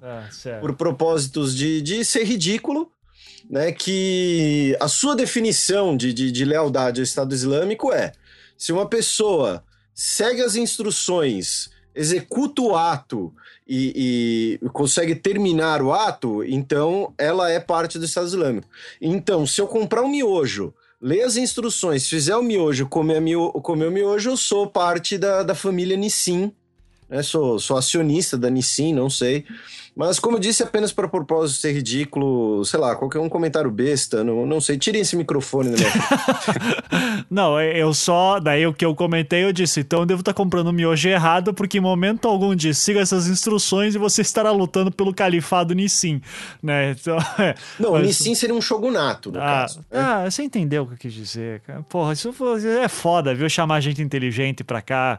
Ó, eu, eu então quero dizer. Eu, eu, quero dizer duas coisas. Hum. É, primeiro, primeira coisa que eu quero dizer é que ninguém chamou a Ana de senhora nesse podcast em momento Exato. nenhum. Exato, obrigado. Exato. Porque senhora está no céu e se chama Ishtar, tá? Só para eu falar de Mesopotâmia em algum momento do podcast.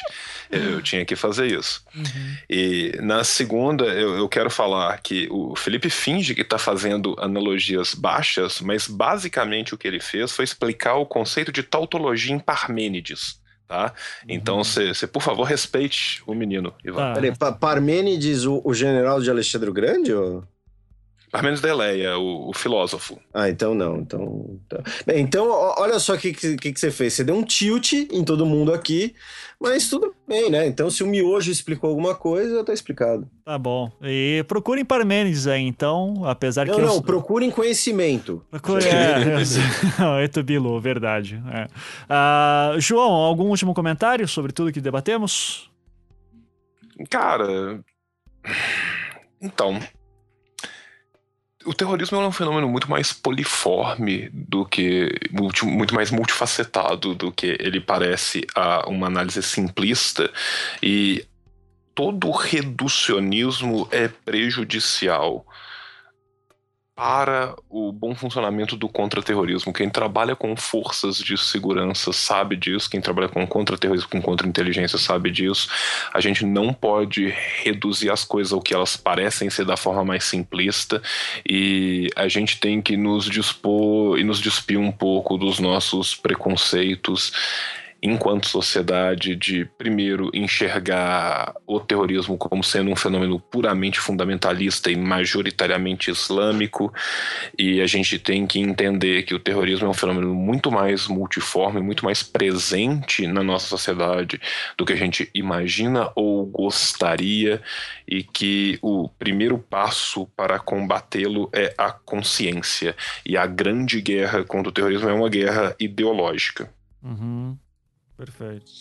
É, e boa sorte com, em tentar descobrir o que é terrorismo, é, dependendo de cada contexto. É, exato. O, o, por acaso a greve das mulheres em Varsóvia seria terrorismo, João? Não, cara, de, de, de, de assim, para mim não, pra Rússia com certeza. Pra Rússia com certeza, né? É, pra é, Rússia com certeza. Exato. Então, beleza. Ana, algum último comentário também? Complementando o que o João falou, acho que a gente tem que ter muito cuidado também com as informações que são circuladas, né? De onde é que a gente tem, onde é que a gente recebe informação, como é que a gente analisa e processa essa informação, né? Pensamento crítico importantíssimo, principalmente nesses temas, né, que muitas vezes vêm revestidos de, de preconceito, de, é, de generalizações. Ah, também, e aí lembro de novo, puxando para o meu lado, que não basta você declarar alguma coisa, é, quer dizer, você pode, claro, deve expressar a sua opinião, né, mas é, quando você está tentando provar que um crime aconteceu, responsabilizar alguém por ele, tem que ser muito mais que achismo, tem que ser muito mais que boato. Né? Você tem que estabelecer as coisas de maneira clara e de maneira definitiva. E isso é extremamente difícil. É, que fique muito claro, assim, muitas das opiniões que eu dei é, jurídicas não, não são o que as minhas emoções me dizem, mas é, eu acho que é uma das é um dos desafios que a gente tem enquanto enquanto profissional, enquanto cientista, enquanto estudante dessas matérias é analisar os fatos, é analisar a coisa friamente, por mais difícil e mais complicado que isso seja. Mas acho que essa análise profunda é, é, e continuada é extremamente importante. Não que o que eu tenha feito foi uma análise profunda. Perfeito. É Não, foi muito bom, Foi, foi excelente. Trouxe aqui, inclusive, esse, essa discussão toda de como é que julgaria é, um, um Bagdad preso e tal, ou o próprio Osama Bin Laden, é um, uma questão interessante, assim, nunca tinha parado para pensar nisso. Então, agradeço muito aí, Ana, pelas uh, considerações. Inclusive, uh, o, o Twitter da Ana daí está no, na postagem, caso alguém queira segui-la. Sigam! Sigam! E, Ana, você tem algum outro canal aí? Tem blog, canal no YouTube? Se não tiver, já digo que está perdendo a oportunidade aí. É, o mundo precisa ver mais as suas opiniões. Mais Mas... ou menos uma vez por mês ela aparece no xadrez verbal. Ah, ah, não, tirando o xadrez verbal, tem algum outro lugar que você aparece, Ana? Ou não? Não, não. Eu, eu apareço em sala de aula toda terça, quarta e quinta com meus alunos. Excelente. é importante. Mas e aí eu, eu, esses últimos tempos, justamente pensando nisso, que eu acho que é, a gente pode, pode sempre estabelecer mais diálogo sobre um tema que é muito interessante. Eu sempre digo para os estudantes de direito que é, se você, mesmo que você não queira seguir uma carreira na área internacional, o direito internacional e a política internacional te, te, te ajudam pelo menos a entender melhor o mundo em que você vive, em que você está inserido. Então, pensando nisso, é que eu re, reabri o Twitter para tentar estabelecer algum diálogo e tirar alguma dúvida aqui, né? Tentando ajudar a entender um pouquinho melhor essa, esse bicho de sete cabeças, esse mundo que é o direito internacional. Maravilha. Então, o Twitter da Ana tá, tá na postagem, mas é Honolulu, certo? Honolulu. Honolulu. Sem H. Sem H. Sem H. ONU Isso. de Organização das Nações Unidas. Ah, olha aí, que, que show. Trocadilho infame. então, maravilha. Então, obrigado, Ana. O João tá sempre no Decreptus. Fala aí, João. Fala seu jabá aí, por favor. Cara, quem, quem quiser me seguir no Twitter é arroba João. Eu tô sempre no Decreptus. Decreptus tá lá semanalmente. É só entrar em www.decreptus.com. Você vai achar a gente. E é isso. Por enquanto é só isso. Em breve, um, um novo podcast só para socialistas radicais está para chegar. o, já pode falar o nome aí? Que pode, pode sim, cara. O Revolu Show. O é? Revolu Show está vindo aí. Mais um trocadilho muito infame. Uhum. E nós estamos só fechando o, os últimos detalhes, né, para ver qual que vai ser o financiamento que a Quarta Internacional vai nos fornecer pro, pro trabalho. Mas assim, em breve, muito em breve, estará chegando o Revolu Show. Uhum. E até lá vocês podem me acompanhar semanalmente no Decreptus e praticamente mensalmente no, no, nosso querido Anticast. Isso aí. E o Mesopocast, quando é que vai ter?